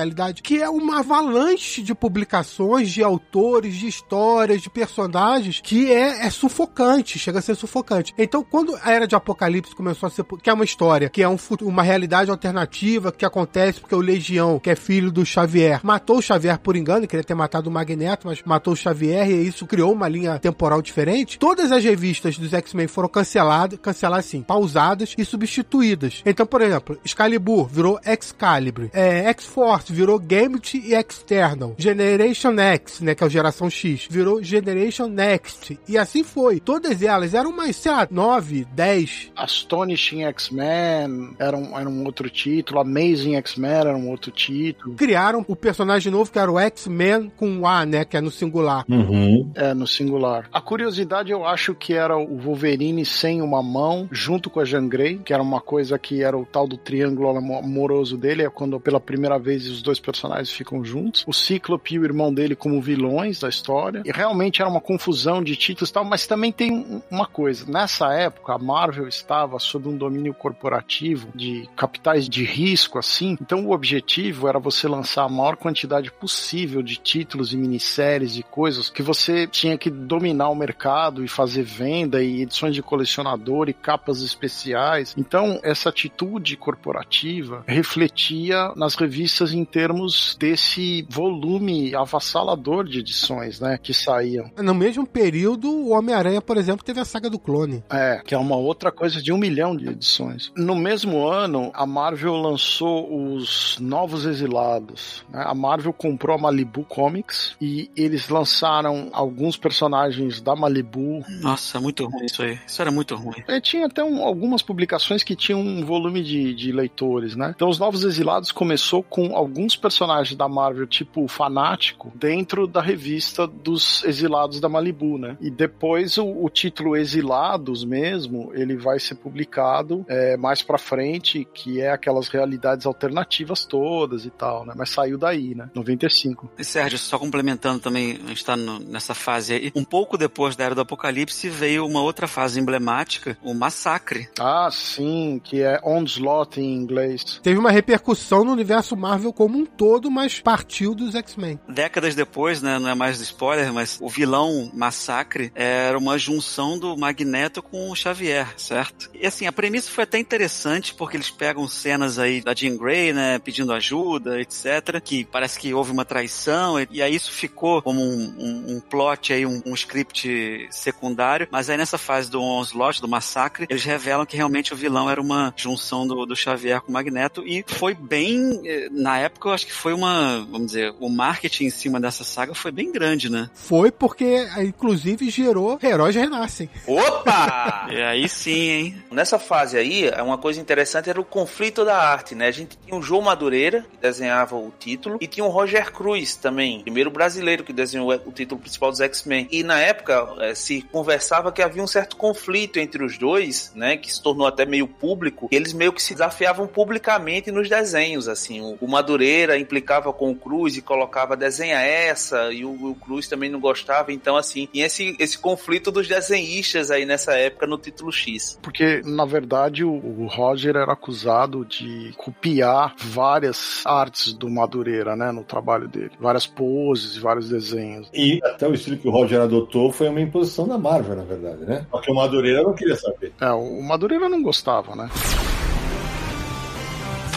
Só para citar, né, o, o, Deadpool é um personagem que surgiu mais ou menos nessa época, né, por volta de 94, que teve a, a minissérie e em 97 ele ganhou uma série mensal, né? O Gambit teve mais uma minissérie em 97. Então assim, era uma fase realmente de explosão. Agora, em 97 a Marvel já estava tentando se reconstruir. 98 tem uma curiosidade é que a, a estreia da revista Mutant X. Mutant X é um título estreado pelo Destrutor, mas ele está numa realidade alternativa. É uma série que durou 32 edições. E Mutant X, Sérgio, é uma continuação quase direta do título do X Factor, né? O Sim. título do X Factor foi mudando de equipe também, assim como os X-Men. E no final o título acaba, né? A equipe acaba e o título continua com esse Mutant X com o Destrutor, né? Que tinha versões alternativas do Fera, do Homem de Gelo, da Tempestade. Sim, sim, que ele tá numa realidade alternativa, né? Isso. E que ele só vai voltar ao universo normal mais na na frente na famigerada fase do Chuck Austin. É, agora, o que vale a pena mencionar, já em 2001, é a entrada do Grant Morrison. Grant Morrison entra nos X-Men e transforma o título X-Men em New X-Men. É, inclusive, o logo foi desenhado para que você pudesse ler ele como New X-Men de ponta cabeça e virando de qualquer lado, você lia ele como New X-Men. E ele ficou entre 2001 e 2004 no título, né, dos 114 ao 156. Eu não sei vocês, mas quando sai a fase do Claremont e do Lobdell e entra o Grant Morrison, é de uma estranheza, parece um outro título completamente diferente de uma edição para outra. Sim. Para mim é mais uma das, dos ótimos trabalhos do Morrison que terminam mal. É, o começo dessa série é maravilhoso. Ele com o Frank Quietly, é a história do massacre de Genosha, né? A Sentinela vai lá e destrói Genosha. É, é brilhante ele falando de genocídio. Mas veja, ele está reinterpretando todos os temas clássicos da fase do Burnie com Claremont. Peraí, você não falou ótimo trabalho do Morrison? Eu, eu falei que começa ópio e termina mal. Não, mas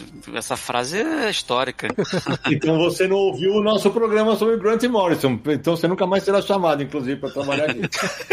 inclusive é nessa fase que ele cria a velhinha Cassandra Nova, né? Sim. Isso. Irmã gêmea do Xavier, né? Que teoricamente o Xavier tinha. Ela tinha tentado matar o Xavier no, no útero. Não, contrário. O Xavier tenta matar a Cassandra no útero. Isso é uma bobagem, né? Isso, isso. E tem um conceito também da mutação secundária também, né? Que é introduzido aí. Os mutantes, eles passam por outras mutações ao longo do tempo. O exemplo é o Fera, né? Que vai mudando o aspecto dele, vai ficando com um aspecto diferente. Que vira um ursinho carinhoso, né?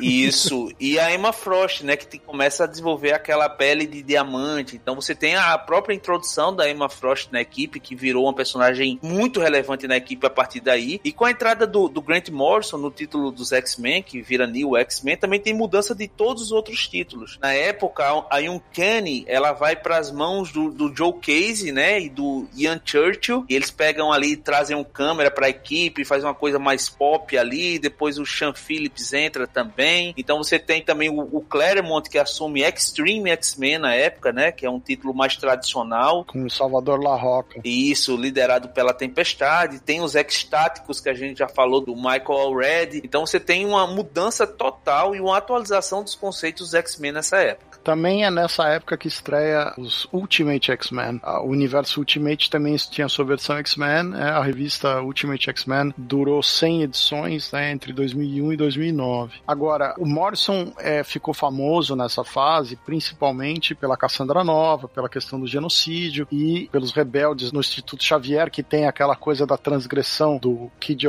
Omega, né, que é o Quentin Quire. E você tem o uso de drogas que modificam o comportamento dos mutantes e tal. Tem o Xorn, né? Que surge aí também. É o Shorn que surge. é, O Shorn é um problema pra mim. Eu acho que é um, um dos erros do, do, do Grant Morrison, porque e eu não sei se é uma intervenção editorial ou não. Porque veja, ele, ele surge como um personagem e num determinado momento eles dizem que esse personagem é o Magneto. Mas um monte de poderes do personagem não tem nada a ver com os poderes do Magneto, né? É, foi contraditório, né? ficou um negócio meio estranho. E depois, quando a série toda acaba, o Shorn existe de verdade. É um outro personagem com os poderes originais. E tem um irmão do Shorn também, na verdade. Ele surge como dois personagens, na verdade. Sim, Nessa fase do Morrison, ele se inspira no filme que estava sendo feito pra reformular a equipe visualmente também. Então todos passam a usar roupa de couro. O Wolverine tem uma jaqueta, não tem a máscara, né? E aí até dá uma entrevista falando que é nessa o Morrison errou feio. Ele deu uma entrevista falando que a era dos uniformes coloridos estavam chegando ao fim, porque o mundo era outro, não sei o quê. Que já era uma inspiração também vindo de Matrix, tudo aquilo, né? Então nessa ele errou. E que só valeu até a edição 154, né? Que o Morrison vai embora e, na minha opinião, surge uma grande fase dos X-Men aí, que são os surpreendentes X-Men, que é justamente a volta dos colantes coloridos, né? Que é o quadrinho que é escrito pelo Joss Whedon e desenhado pelo John Cassaday. Tem duas temporadas assim, Pra mim é sensacional. Então, assim, é justamente, eu acho que o Morrison errou porque os colantes coloridos nos X-Men combinam demais. É, inclusive a Marvel fez questão de apagar praticamente todas as mudanças do Morrison logo que ele sai do título. Duas, três edições depois que ele saiu do título, muitas das mudanças que ele tinha feito já estavam desfeitas. É, inclusive a morte do Magneto, né? Nessa fase, Sérgio, além de surpreendentes X-Men, eu acho vale, vale lembrar que é a época que o Peter David retoma X Factor a partir do número 1 também, e aquela equipe mais detetivesca, tal, com Jamie Madrox também, que é sensacional. Chame Madrox, que é o famoso Homem Múltiplo. Isso. Tirando o X Factor e tirando Surpreendentes X-Men, eu acho, na minha opinião, que o título Uncanny e o título X-Men, a partir daí os dois é ladeira abaixo, assim. Sim, ladeira total. Mesmo com nomes como Mike Carey, com Brubaker, eu acho que o título vai só caindo. Concordo. É, não, Matt Fraction e, e Brubaker não seguram a revista a ponto de fazer alguma coisa. São ideias interessantes, mas não seguram. Só um ponto, Sérgio. Você falou agora do Brubaker e do Fraction. Um pouco antes disso, teve o retorno do Claremont, né? Sim. No número 444 de Uncanny, junto com Alan Davis. Horrível, horrível pra caramba. É, Então, os nomes maravilhosos, né? Claremont com Davis, mas uma fase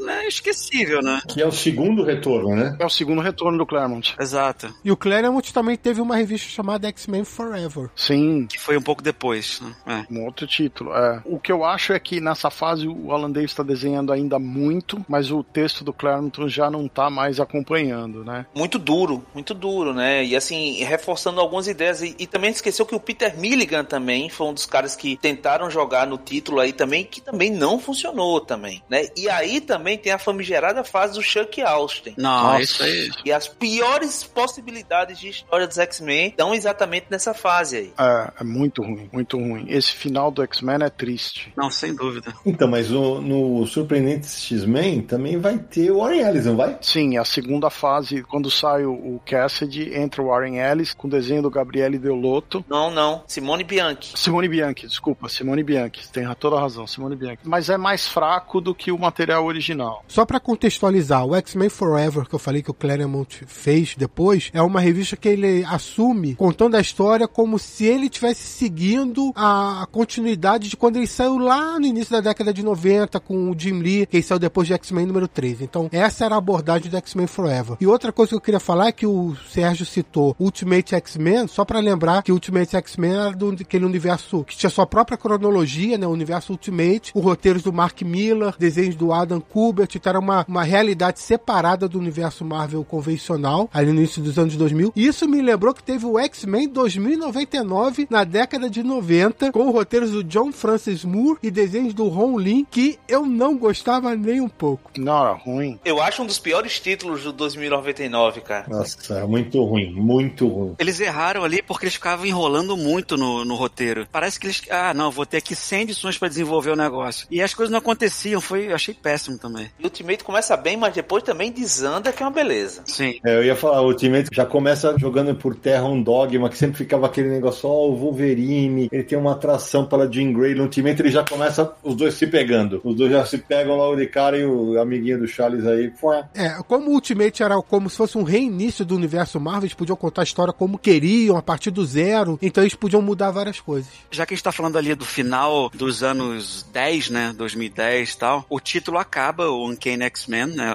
a numeração original, acaba no 544, e a última equipe criativa, né, é, é, o, os roteiros são do Kieron Gillen e a arte do Greg Land, que muita gente critica também. É porque ele xeroca os desenhos. Exato. E só pra contextualizar esse fim, Marcelo, é que nem a época que o Jim Lee divide em duas equipes também. A gente tem um cisma, né, dos X-Men nessa época, que é uma, uma briga, um conflito entre o Wolverine e o Ciclope, um conflito ideológico, e que racha a equipe em duas equipes. Aí você vai continuar em um Ken X-Men com o Kieron Gillen, continua escrevendo, só que a partir de um número 1, um, que vai contar o lado do Ciclope da história, e tem um novo título aí que é Wolverine e os X-Men, que já é escrito pelo Jason Aaron e desenhado pelo Chris Bacalo no início, né? Que é o lado do Wolverine aí, e o Wolverine vira o diretor da, da escola. O Ciclope fica o mais radical aí. Que era divertido. Foi divertido, né? Você achou divertido, Charles? Começa divertido porque, na verdade, foi a primeira vez que a gente teve Krakoa de volta. Né? Não sei se vocês lembram, é, Krakoa, a escola Xavier do Wolverine, que era a escola Jean Grey na época, né? Que a Jean Grey tava morta desde o fim da era Morrison, e isso é importante, Jean Grey morreu de novo. Você tem Krakoa ali pela primeira vez ali como terreno da escola e depois Krakoa foi reativado já agora pelo Jonathan Hickman, né? De um jeito maior. E a parte mais louca é essa, né, Charles? Porque como a idade dela nos quadrinhos praticamente não avança, ela deve morrer uma vez a cada seis meses, se parar pra pensar. Né? o começo é bacana, mas que era o Gillen lá no Uncanny eu achava muito ruim. O que eu acho curioso dessa fase é uma temática que se fecha ali. O Wolverine, o rebelde, o cara que vive isolado. No final das contas, ele se torna o professor de uma nova geração. É um ciclo ali de mudança pro personagem. A curiosidade também é que já, já existia a X-23, a Laura Kinney, que é em teoria, um clone do Wolverine, mas é uma mulher. Ela já tinha aparecido em minisséries e ela vai ganhar a revista própria também em 2010, que é mais ou menos essa época que nós estamos falando. E mais pra frente um pouco, ela vai assumir o, o, o nome Wolverine, e aí você tem vários Wolverines, porque você tem o Wolverine original, ela e o velho Logan, que é o, o Wolverine velho da realidade paralela que vem pra cá. Então é uma puta de uma bagunça que, nossa senhora, né? Que é a criação do Mark Miller, né? Tem uma série do Mark Miller com arte do Steve McNiven. Mas nessa época também, Sérgio, o Wolverine mesmo tinha morrido, né? Sim, quando aparece o velho Logan e a X-23 assume o manto de Wolverine, o Wolverine tinha morrido. Inclusive, eles fazem uma grande lambança nessa fase. Tem uma revista que chama Wolverines, no plural, e que tem vários personagens que são inimigos do Wolverine procurando por ele, pelo Adamante, pelo cadáver dele. Nossa. Lady Letal, o Daken, que é outro filho do Wolverine. Horrível. Nossa, é, é tétrico isso aí tudo. Eu fico feliz de não ter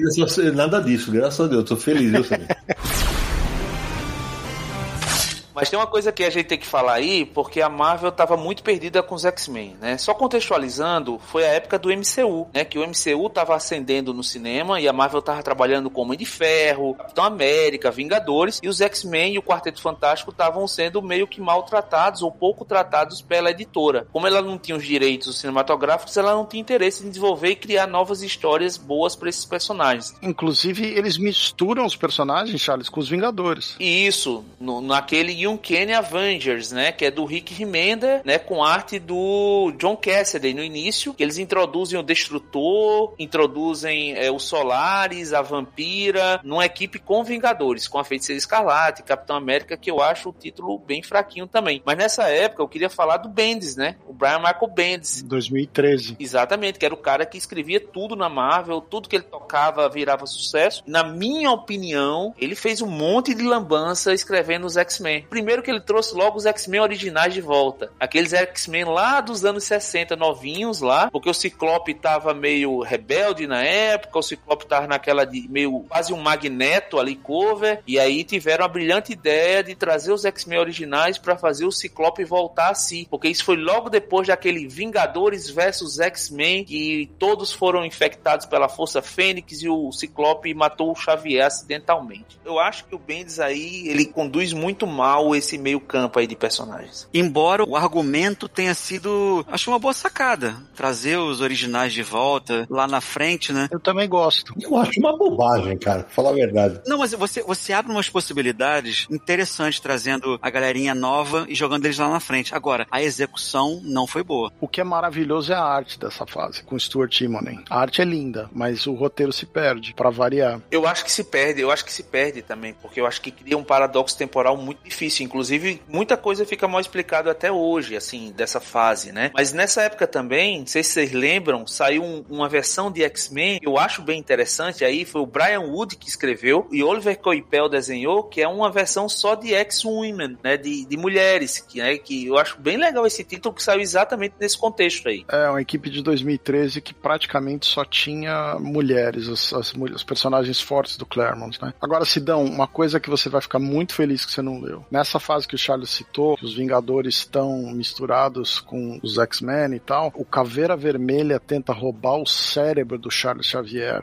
O Caveira Vermelha com o cérebro do Xavier. Bens a Deus. Olha lá que bacana. Fala a verdade. Deixa eu só voltar um pouquinho para a primeira década do ano 2000, porque tem duas histórias aí importantes pra gente comentar. Uma é Origem, que é a minissérie que revela a origem do Wolverine, né? Teve a origem que o, o Sérgio já comentou, do Arma X, que é uma história maravilhosa de como ele conseguiu o esqueleto de adamantio, né? Tudo isso. Mas Origem conta realmente os primeiros anos do Logan, né? Criança ainda, descobrindo seus poderes. Uma história bem. que vendeu muito, mas bem polêmica, né? Dentro da mitologia do personagem. É, fraca, né? Fraca, né? Eu detesto. Que, aliás, me lembrou de uma outra coisa que a gente não comentou na década de 80, que é aquela saga que o Wolverine perde o Adamantium. Graças a Deus, a Era do Apocalipse, ela é o Apocalipse pronto, isso aqui já valeu. Porque é, é, aparece as garras de osso pela primeira vez, que depois são usadas em origem. Ele fica sem nariz. É curioso isso, porque essa saga que ele perde o osso tem várias consequências pro Wolverine, começa a regredir virando um animal, porque não tem o adamante, enfim, tem várias confusões. E aí depois na origem eles contam a origem, conta a relação dele com dentes de sabre e tudo isso. E o nome no Brasil dessa saga, Samir, é Atrações Fatais. Ela saiu aqui naquelas edições da editora Abril ainda, X-Men Gigante, na segunda edição de X-Men Gigante. E ainda no ano 2000 tem a Dinastia M, do Brian Michael Bendis e do Olivier Coipel, que foi muito importante também para o universo mutante. É, essa fase tem uma coisa que é interessante, que a feiticeira Escarlate, influenciada pelo Mercúrio, simplesmente diz No more mutants, né? Chega de mutantes. E aí você tá numa realidade onde o Magneto e seus filhos são os líderes da dinastia M e todo o universo foi remodelado dessa maneira, todos os personagens da Marvel. É uma minissérie, né? Com impacto para todo o resto, né? Inclusive tem, por exemplo, o Peter Parker, ele tá do lado da Gwen Stacy nessa história, né? Ô Sérgio, mas assim, eu vou falar para ti, eu acho que o impacto dessa história vai até a página 2, na verdade, porque eu lembro que na época ficaram só 198 mutantes. É, esse número depois cresce para 300, mas é isso aí, 198. Isso, vai crescendo, vai crescendo, e na verdade todo mundo que perde os poderes, o Homem de Gelo, por exemplo, perdeu os poderes e poucas edições depois estava com poderes de novo. Então assim, não durou tanto. A única coisa que talvez talvez durou foi o fato da figura meio controversa da feiticeira escarlate, né? Que até recentemente, na fase Krakoa, do Jonathan Hickman, foi abordado isso. Tanto que ela era aquela que não era o nome não era mencionado. As crianças de Krakoa tinham ela como aquela que não pode ser mencionada, como uma persona não grata ali. Talvez foi a única coisa que durou mais, mas de resto não durou muita coisa também. Na fase que vocês citaram do Bendis nos X-Men com o Stuart Immonen, a, a jovem Jean Grey, aquela menina inocente da década de 60, quando ela vem para cá e ela encontra a Feiticeira Escarlate, ela questiona, né? Como é que vocês podem deixar essa mulher que matou todo mundo? Né? Então tem algumas, como o Buid citou, tem alguns conflitos que são curiosos, assim. O que não é tão confuso, porque se você pensar nos anos 60, a Feiticeira Escarlate era vilã inimiga dos X-Men na Irmandade de Mutantes. Então nada mais justo. Sim. E dos Vingadores, ela, depois ela vai parar nos Vingadores como heroína. Tudo corno. E isso influenciou depois, a gente pode falar depois, a série, né? A WandaVision na, na, na televisão também. Televisão, vai. No streaming, né? E no Doutor Estranho, né? O filme do Doutor Estranho. Sim. Mas isso é mais o, o Burn, não? Eu acho que não tem muito a ver por isso, não. Também tem. Não, também. É verdade. Voltando aqui pro nosso métier, o Samir fez um- uma costura aí, mas é, a gente chega depois dessa fase aí 2013, né? A cada um, dois anos a Marvel começa a reiniciar todas as séries. Então o título do All New X-Men do Bendis acaba no 41, aí 2014 já surge outra revista dos X-Men, dura 20 números, outra revista dos X-Factor, dura 20 números, outra revista do Wolverine, dura 20 números, e, e você chega num crescendo de, de histórias assim, até você chegar em 2007, que eles tentam repetir aquele sucesso do uniforme azul e do uniforme dourado, né, que era a fase do Jim Lee lá no começo de 91, e aí eles criam X-Men Gold e X-Men Blue. Horrível! Nossa, muito ruim. Impressionante como é cíclico, né? É, e eles não conseguem renovar muito essas ideias, né? E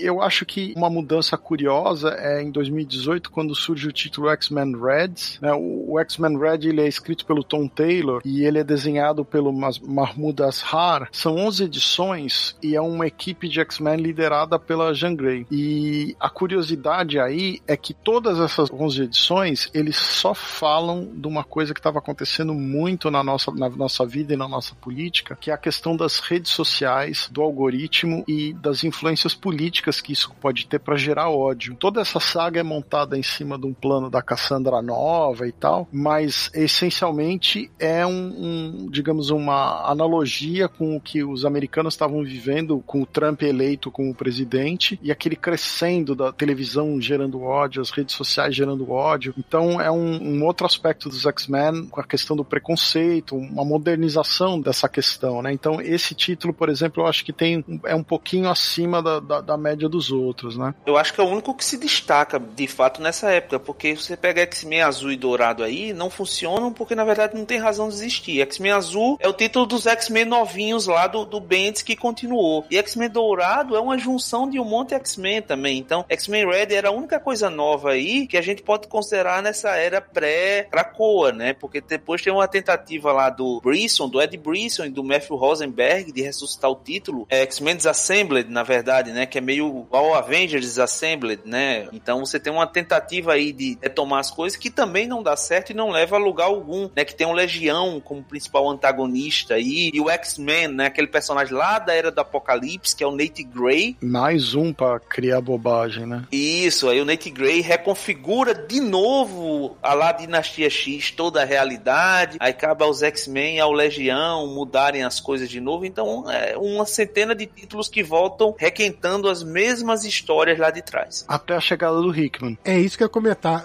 Eu acho engraçado porque o Sidney falou de tudo é cíclico, aí agora o Charles falando que o pessoal tá tentando requentar histórias e tal. E aí chega o Hickman e dá uma abordagem completamente nova pro universo mutante. É, o Hickman é um cara que eu já falei muito isso em outros programas e, e- e lives e tal. O Hickman, até porque eu fiz o, o- a resenha do House of X, Power of X, né, na, na live. O Hickman é um cara de grandes conceitos. Ele é um cara que pega uma temática e constrói um mundo, sabe? Ele pega um- uma temática específica e, e recon- reconfigura aquele negócio. Então ele reconfigura os X-Men para o mundo moderno, não como uma minoria, não como uma nação, mas como um povo. E, e isso ele cria conceitos muito interessantes, ele cria uma abordagem moderna para os inimigos dos X-Men, que são alguns dos elementos são, são novas interpretações das coisas que o Claremont fez ou das coisas que o Grant Morrison fez, mas no fundo o que ele está fazendo é novo. Novo. É como você falou, Sérgio, ele cria um povo, né? Com religião, Sim. com política, com as lideranças divididas, inclusive lideranças antagônicas. Até judiciário eles têm. Isso, tem um conselho que eles chamam de conselho silencioso, que enquanto tem X-Men lá, o Xavier, o Noturno, a Tempestade, tem o seu sinistro, tem o Apocalipse, então tem totalmente ali antagonismos interagindo ali de um jeito funcional. E esse é outro problema, né? Você tem uma minissérie, duas minisséries, que são Power of X, House of X, que estabelece todo esse mundo, né? E é um material muito bem desenhado, muito bem escrito. Eu, eu gosto muito do material. Inclusive com o R.B. Silva, que é brasileiro. Sim, grande caso. E aí você tem uma revista que é a revista dos X-Men, que foi relançada em 2021, né? Que é uma revista que funciona muito bem. Porque foi a única que o Hickman escreveu, né? É, é a que tá, funciona muito bem. Todos os outros títulos paralelos ao título do Hickman, eles são inferiores. Tem muito título aí que não segura. Olha, vocês me incentivaram tanto a ler esse material que eu, eu fui atrás dele quando a Panini começou a lançar no Brasil. Também não me pegou. Para mim, eu, bom, é que o Hickman para mim é um cara completamente formulaico. Ele faz sempre a ele desenvolve a história, daqui a pouco ele para e mete como se fosse um infográfico. E vai ficha, ficha, ficha, ficha. Todo o trabalho dele é a mesma fórmula, cara. Então não me pegou, cara. Mas não deixa de ser interessante. Eu, eu acho que o Hickman tem boas ideias. Como o Sérgio falou, ele gosta de estruturar mundos, universos e mitologias, né? Eu acho que o que ele fez relançamento dos X-Men foi muito legal. Muito legal. Mas depois, né, o negócio deteriorou. Eu acho que ele trouxe elementos do passado, criou elementos, vamos dizer, novos. E assim, pegando grandes momentos dos X-Men ao longo das últimas décadas, eu não lembro de ter me empolgado tanto quanto, sei lá, é, o Joss Whedon, né, com os surpreendentes X-Men, o Morrison quando começou também, e agora o Hickman. Eu acho que ele recuperou um pouco, né? Eu concordo com o Buide. Eu queria ter me empolgado, sim. Não, mas ele recuperou um pouco esse, vamos dizer, esse uniforme que a gente de ser fã de X-Men, né? Isso. Né, E a parte mais louca é essa, né? Você falou do Morrison, você falou do Joss Whedon, que é mais ou menos perto um do outro ali, mas há um salto enorme aí, mais de década. Nossa, um vácuo de coisas. Sim, e justamente coincide com aquela história dos X-Men no escanteio ali. A Marvel, inclusive, tentou colocar os inumanos nesse papel, né? Dar aos inumanos mais ou menos o papel de X-Men. Então, talvez por isso que esse vácuo se prolongou tanto. Mas eu concordo com o Buide. O começo da fase Hickman, como fã dos mutantes, me empolgou muito. Assim, um caminho novo que ele tava levando. E você, inclusive, você plantou a plantinha que veio na edição da Panini? não? Nasceu até hoje a bichinha. Rapaz do céu. Ah, mas explica por que então que teve a sementinha, pô. É a maconha de Cracoa, não é isso? Não, né? A, a sementinha, na verdade, ela veio na edição brasileira, né? Na X-Men número 1, que começa a publicar o House of X e, e o Powers of X, né? E vem uma sementinha de uma plantinha, de repente, uma plantinha cracoana aí pra ser o portal, né? Que Cracoa é uma ilha, é uma- um lugar, uma ilha que tem portais e vão são instalados em vários países do mundo, onde os mutantes podem circular através deles, né? Um negocinho da semente que veio na revista dos X-Men, como o Charles falou do portal e tal, é porque em Krakoa existe a flor de Krakoa, que é uma planta que pode ser processada e, e ela pode desde gerar um portal até ajudar a curar doenças, enfim, tem várias utilidades aí. Então por isso que no brindezinho veio uma sementinha que seria a sementinha da flor de Krakoa. E vocês falaram do Cifra, mas o Cifra é o único cara que se comunica com Krakoa. Olha a importância. Nossa, meu Deus. É, e eu vou falar uma coisa pra você. O House of X, acho que é a edição 4, que é aquela edição que os, os X-Men atacam a base espacial dos antes-mutantes. Sensacional. Muito boa. Cara, essa edição pra mim teve aquele pique de relé, por exemplo, o que o Buid falou quando morre todo mundo no Dias do Futuro Esquecido. Porque,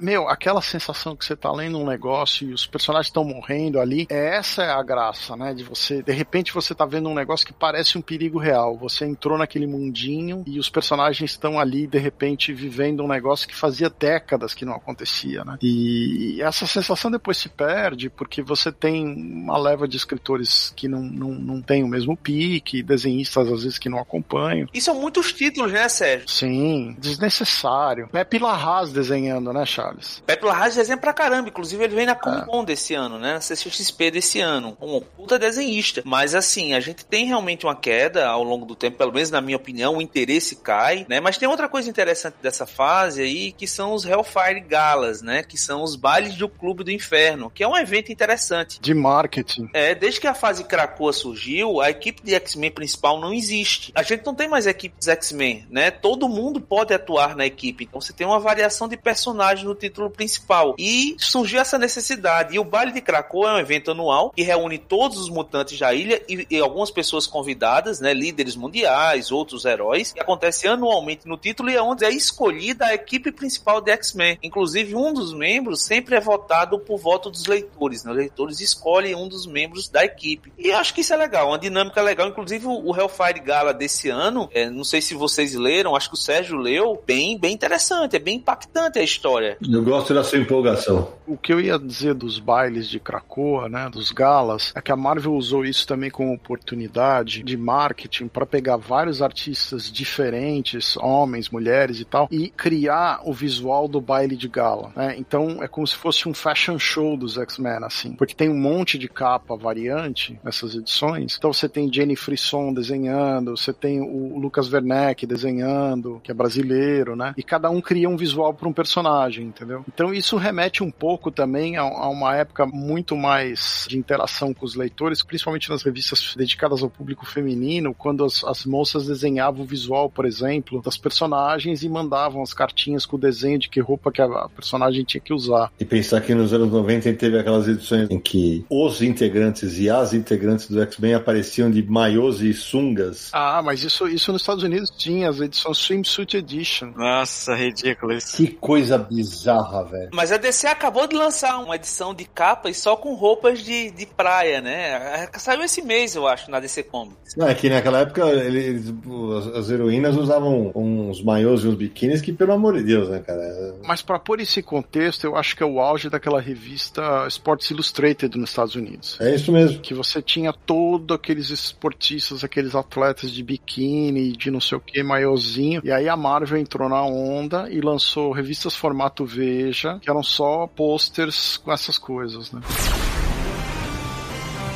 Bom, como a gente tá já aproximando de três horas de gravação aqui e ainda temos que falar de, de outras mídias e tal, vamos fazer uma, uma, brincadeira aí só pra gente finalizar a parte dos quadrinhos. Cada um elege o seu, seu X-Men favorito e a sua saga favorita de todos os tempos. Charles, por que, que o teu é o Ciclope? E... Porque ele é o líder nato do universo mutante e, quiçá, do universo Marvel. Eu acho que ele teve presente lá durante quase todo o tempo. Panaca. Ele abriu mão da própria família em prol da raça mutante. Então é, é o Ciclope. O Ciclope é, é, é, o Superman do Charles, cara. E minha saga favorita é controversa, tá? Porque talvez não seja favorita de ninguém, mas foi a primeira saga que eu li dos mutantes, foi a época que eu comecei a ler, então eu vou de Massacre de Mutantes, porque a maioria das coisas que eu li foi depois, eu comecei a ler na época do Massacre de Mutantes, então tudo eu fui lendo de trás para frente. Então eu vou escolher essa saga aí porque foi meu começo. E você, Bully? Vou roubar um pouquinho aqui. Personagem, quando era mais pirralho era o Colossus, né? Uhum. Quando eu fiquei mais adulto aí, né? Acho que eu sou adulto agora. Você ficou adulto? É,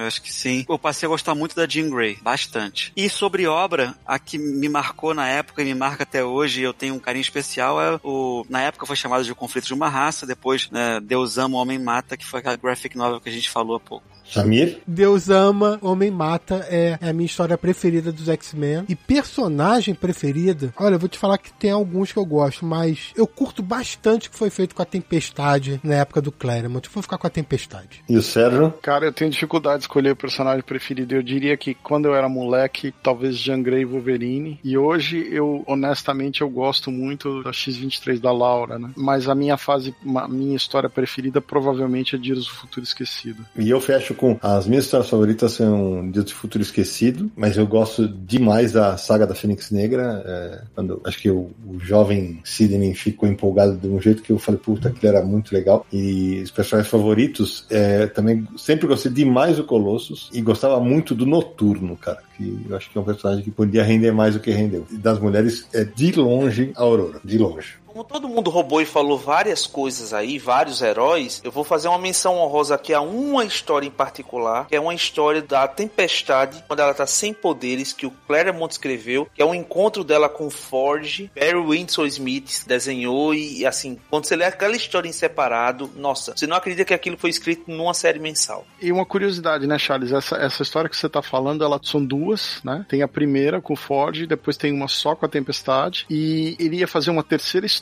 fechando o ciclo, e aí deu uma confusão com a Marvel, e ele escreveu Adastra em África, que não tem nada a ver com os X-Men, que é um material independente que o Buid deve conhecer. Sai no Brasil esse ano pela Trem Fantasma. Tenho aqui, belíssimo material.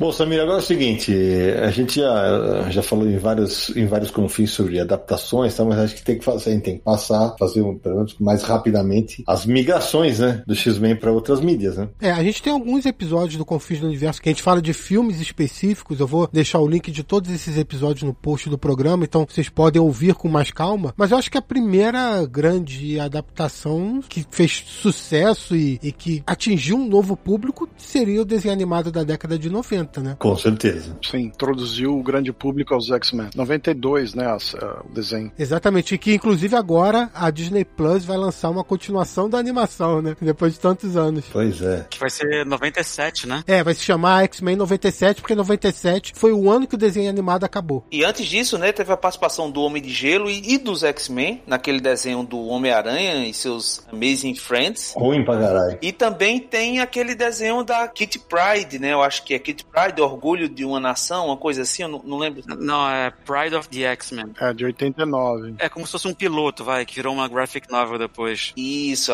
Pride of the X-Men, que inclusive mais uma tentativa de colocar Cristal na equipe. É. E quando eles vão pro cinema, eu vou te falar que eu lembro da minha reação quando eu saí do primeiro filme. Eu falei, caraca, conseguiram. É, porque foi o primeiro, a gente passou muito tempo com os filmes, tirando o clássico do Super-Homem, uns filmes que a gente achava assim, puta, é quase isso que a gente queria ver. Isso é meia uhum boca, funciona um pouquinho, não funciona. Ah, aí tinha o Corvo, aí tinha o, sabe, o Rocketeer e tal. Aí vinha um filme ruim e de repente veio o Blade, depois veio o X-Men e construiu alguma coisa ali que funcionava, né? Os X-Men acabam tendo muitos filmes, né? Os filmes foram X-Men e X-Men 2 do Brian Singer, X-Men Confronto Final do Brett Ratner, aí teve X-Men Origins Wolverine, aí teve o Wolverine, né? Wolverine Imortal aqui no Brasil, o Logan, a gente tem um programa sobre Logan, inclusive. Aí teve X-Men Primeira Classe. Não gosto. Eu acho bem legal a Primeira Classe. Não gosto, não gosto. Não, eu gosto de Dias de Futuro Esquecido mais. Acho que invalida tanta coisa que eles fizeram. Na verdade, na verdade, eu gosto dos cinco primeiros filmes X-Men. Eu acho que começa a cair depois de Dias de Futuro Esquecido. Eu não gosto muito do terceiro. Também não gosto. Eu gosto bastante do segundo e Dias de um Futuro Esquecido também gosto bastante. O segundo é o melhor para mim. O segundo é ótimo. O segundo é o melhor de todos. Aí teve X-Men Apocalipse. Que é uma porcaria. Horrível. Fraco, fraco. Ruim pra cacete. Aquele Apocalipse ficou ótimo. a Fênix Negra. Nossa. Que é muito ruim também. Outra tragédia. Cara, eu vou te falar, o, o que mais me chateou em Fênix Negra assim, é um filme muito problemático. Mas assim, quando acaba X-Men Apocalipse, a última cena são os X-Men todos com os uniformes dos quadrinhos da década de 90 que a gente curtia. E a gente, puta, o próximo filme, finalmente, depois de 20 anos, vão botar os caras com os Quando começa a Fênix Negra, eles são com uniforme azul e amarelo, como se fosse lá da década de 60. Como assim? Como assim que eles jogaram aquilo fora? Não é essa, é que alguém chegou para eles e falou: gente, os uniformes ficam ridículos no cinema, então vamos apagar. Será que ficam? Não ficam, aquela cena ficou ótima. É, no filme do Deadpool que vem aí, o Wolverine vai estar com o uniforme dos quadrinhos, amarelão. Então, você já falou que vai ser ridículo, você citou Deadpool na fala. Ó, continuando, teve dois filmes do Deadpool. Ah, o primeiro filme do Deadpool não é ruim, não, cara. Nossa, não, é horroroso. Nossa. Acho legal. E teve os Novos Mutantes também. Esse eu não vi, esse eu nem vi. Não é nenhuma maravilha, mas é um filme assistível. Não. Ele bebe de ideias legais, bebe inclusive de uma ótima história dos quadrinhos. É aquele da Record? aquele da Record. E aliás, os Novos Mutantes já tiveram novela e tiveram banda de música, né? É, é verdade, né? Mas falando sério, esse filme dos Novos Mutantes, ele, ele bebe daquela história do Urso Negro, né? Que é do Claremont com o Bill Sienkiewicz, mas eu não gosto da execução, não, Sérgio. Acho que as ideias são equivocadas ali. Samir, que banda Novos Mutantes? Não, Novos Mutantes tinha os bandas mutantes mutantes. Os mutantes. Não novos mutantes, é só mutantes. Ah, tá, não, tá. Você tá falando novos, ba- novos baianos, pô. Não. Que reza a lenda, Buidi, que os, os X-Men só não, chamam, não foram chamados de mutantes que os caras ficaram com medo de ser processados. Mentira. Ah, tá bom. Ah, e lembrando que teve uma série do Legião também. É, teve, na verdade, teve três temporadas de Legião. Tem uma outra série que se baseia nos X-Men, que é da Fox, que chama The Gifted, que também tem os personagens mutantes. A gente não falou também de Geração X, né? Que tem um filme também, ruim. A gente também não falou de X-Men Evolution, que é um desenho que muita gente cresceu com esse desenho aí. Esse é legal, legalzinho esse desenho. E tem também Wolverine e os X-Men, né? Que já tem também Wolverine e a Tempestade ali, Wolverine mais velho. É, e, e não é o nosso métier, mas também tem muito videogame, né, cara? Tem videogame pra cacete, velho. Cara, eu lembro de jogo dos X-Men no, no Nintendo. Então, cara, Existe um do Atari que não é X-Men dos, dos mutantes. Calma. Esse do Nintendo do- de 8 bytes, né? Tem uma história curiosa que quando ele saiu no Brasil, um dos personagens jogáveis era o Gambit, numa época pré-internet, então ninguém conhecia o Gambit aqui, então foi um spoiler do que aconteceria nos quadrinhos depois. olha só. O gente, a gente acabou esquecendo uma coisa nos quadrinhos, na, na fase mais recente, que a Miss Marvel virou mutante agora, né? Que pra mim é um erro, pff, é uma bobagem. né? Mas bebe do cinema, né, Sidão? É exato, exato, mas é... Bebe do MCU, que na série da Miss Marvel é a primeira vez que a palavra mutante ela é mencionada no MCU. É, exatamente. Eles vão amarrar com o cinema. O curioso disso aí é que a ideia original da G. Willow Wilson era que ela fosse uma mutante. Hum. Mas a Marvel não deixou, porque na época os X-Men estavam com a Fox, e tinha todos aqueles problemas, não queriam criar um personagem novo que a Fox pudesse usar e tal. Então ela foi criada, a origem dos poderes daquela maneira e tal, e agora que estão com os direitos todos, eles mataram a Miss Marvel e trouxeram de volta como mutante.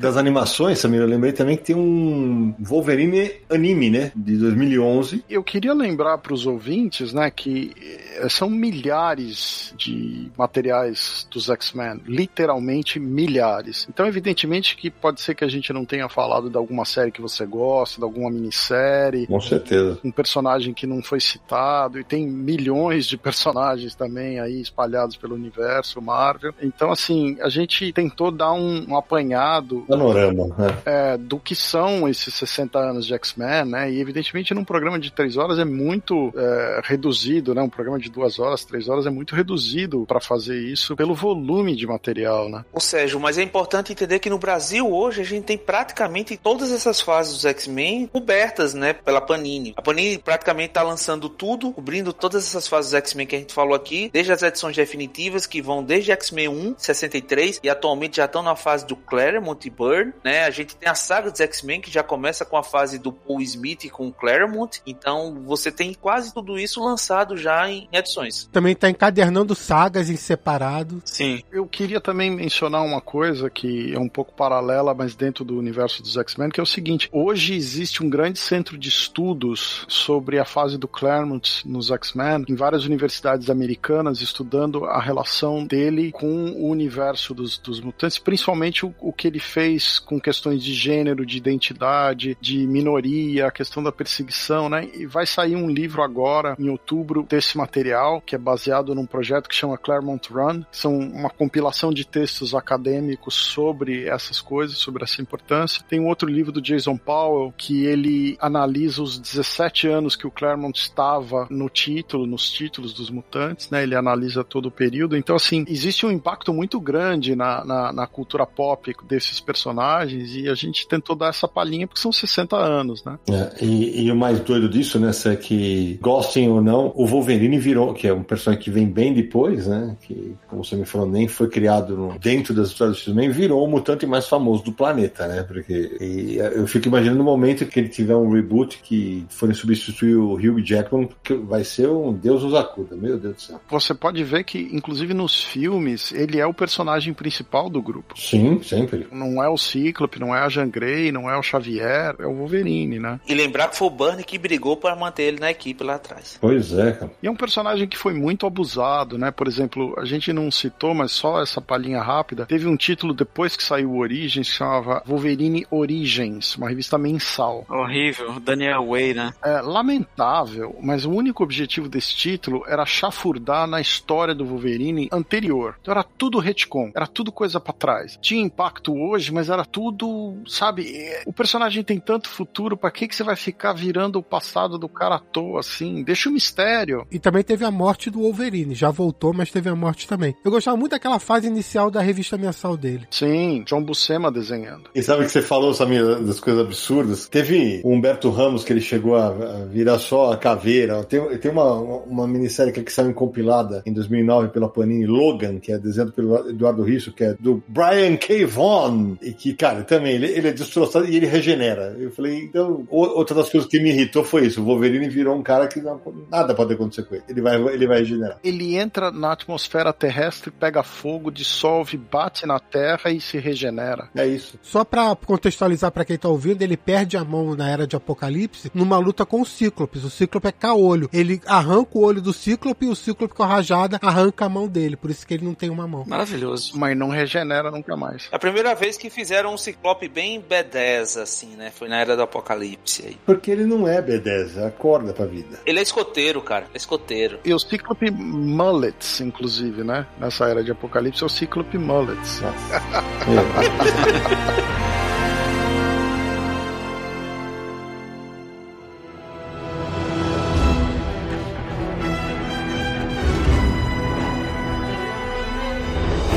Depois dessa saraivada de X pra lá, X pra cá, Samir Aliato, como é que a gente faz se quiser encontrar o Confins do Universo nessa internet tão mutante? Atenção, mutantes de todo o planeta Terra. Você pode ouvir o Confins do Universo acessando podcast.universohq.com. Você vai encontrar todos os episódios do nosso podcast. Já estamos quase chegando no número 200. Este aqui comemorando 60 anos de X-Men. Você também encontra o Confins do Universo no iTunes, no Spotify, no Deezer, no Google Podcast no Amazon Music, enfim, em todos os agregadores e streams de música você vai nos encontrar. Mande e-mail para podcast@universohq.com, envie seu comentário, sua crítica, sua sugestão e seu elogio ao WhatsApp DDD 11945835989. E não deixe de acessar o site Universo HQ, né? universohq.com para tudo sobre o universo dos quadrinhos, matérias, notícias, resenhas, colunas e críticas e tudo mais. Redes sociais: Facebook, Twitter, Instagram, Blue Sky Universo HQ. É só procurar e começar a nos seguir. Também passe no nosso canal no YouTube, youtube.com barra Universo HQ e assista as nossas lives. Charles e Buide aqui já participaram, inclusive. Veja nossos vídeos, nossas críticas de quadrinhos com convidados e, claro, relembrando nosso catarse, catarse.me barra Universo HQ. Considere nos dar esse apoio e essa força. É isso aí. Marcelo Buide, meu querido, muito obrigado mais uma vez por ter estado conosco,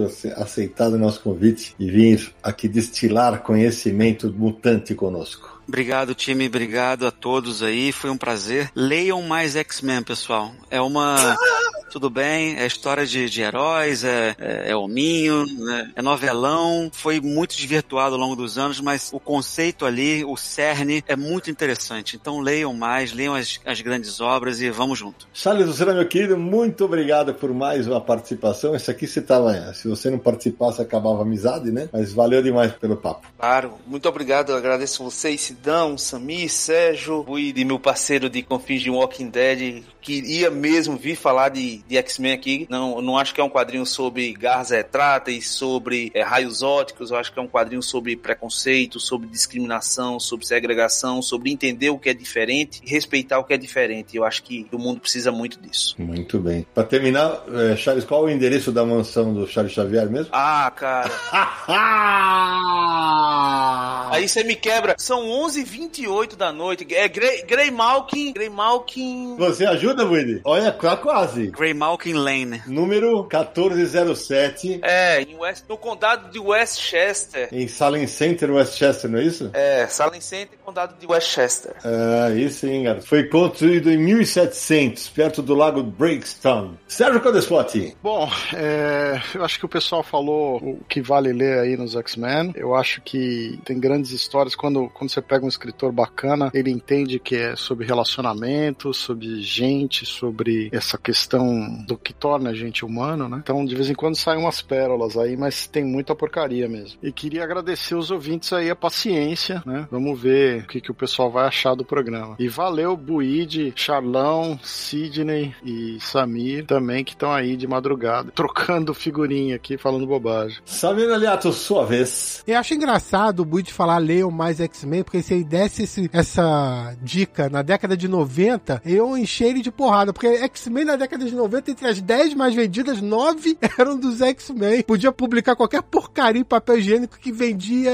um top 1 lá nos Estados Unidos. Mas valeu, Buide, valeu, Charles, pelo papo. Nesse momento são 3 horas e 15 minutos de gravação falando de X-Men e vai ficar um programa legal. Eu vou terminar agradecendo a todo mundo que nos apoia, claro, ao Charlão, ao, ao ao Samir e o Sérgio. Botar mais uma pimentinha no papo aqui que eu esqueci de falar durante o programa. Cara, eu acho detestável a fase que o Ciclope fica, fica de rolo com a Emma Frost, a Rainha Branca, que é mais uma das coisas que a vilã veio pra cá, foi pra lá. É mais uma coisa que eu esqueci de falar na hora, mas é, fica aqui registrado. E eu vou me despedir na certeza absoluta de que ainda vai ter muita HQ mutante para fazer a alegria dos X-Men, ou seriam X-Men. E a gente se encontra no próximo episódio de Confins do Universo!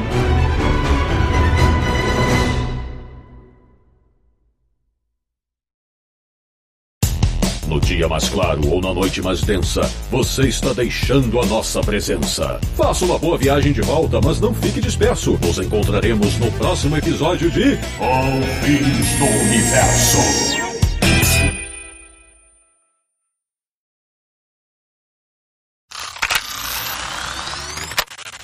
Mas o próprio Claremont afirma que eles achavam que a revista ia durar seis meses naquela época. É, mas eu Porque acho se que você assim, pensar- é, ah. é, é, só- Porque só- se você pensar. Ah, tá. Rapidinho, Porque se você é. pensar assim. É, rapidão. Ih, Puta merda, Budi, fala você! Já vamos tudo ser pros extras aqui, caralho. Isso que você comentou é muito interessante, Buide, pelo seguinte. Posso chamar de Buide, né? Ou prefere Marcelo? Já, já chamei de Budi 200 vezes? co- como você quiser, cara. Ah, não, velho. Chama ele de qualquer coisa. É, não sei, porque. Me chama de vulcano. Tá bom.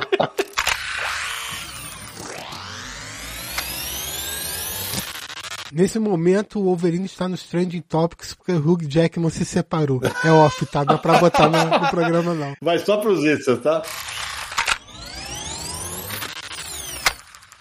Deixa eu só dar um aviso off, tá? Uma hora e cinquenta de gravação. Eu sei que a gente vai beirar as três, mas é só pra ficar de olho no tempo. A gente ainda tá em outubro de 1991. A gente vai até hoje? É, então, é exatamente isso que eu vou avisar. Ou a gente deixa de ser prolixo e fala e, e, e vamos mais objetivamente, ou nós vamos fazer cinco horas de gravação. E eu não posso, a gente não pode fazer. Por que ele não faz um parte 2, cara? Não vai ter parte 2. Não vai ter. Já tá avisado.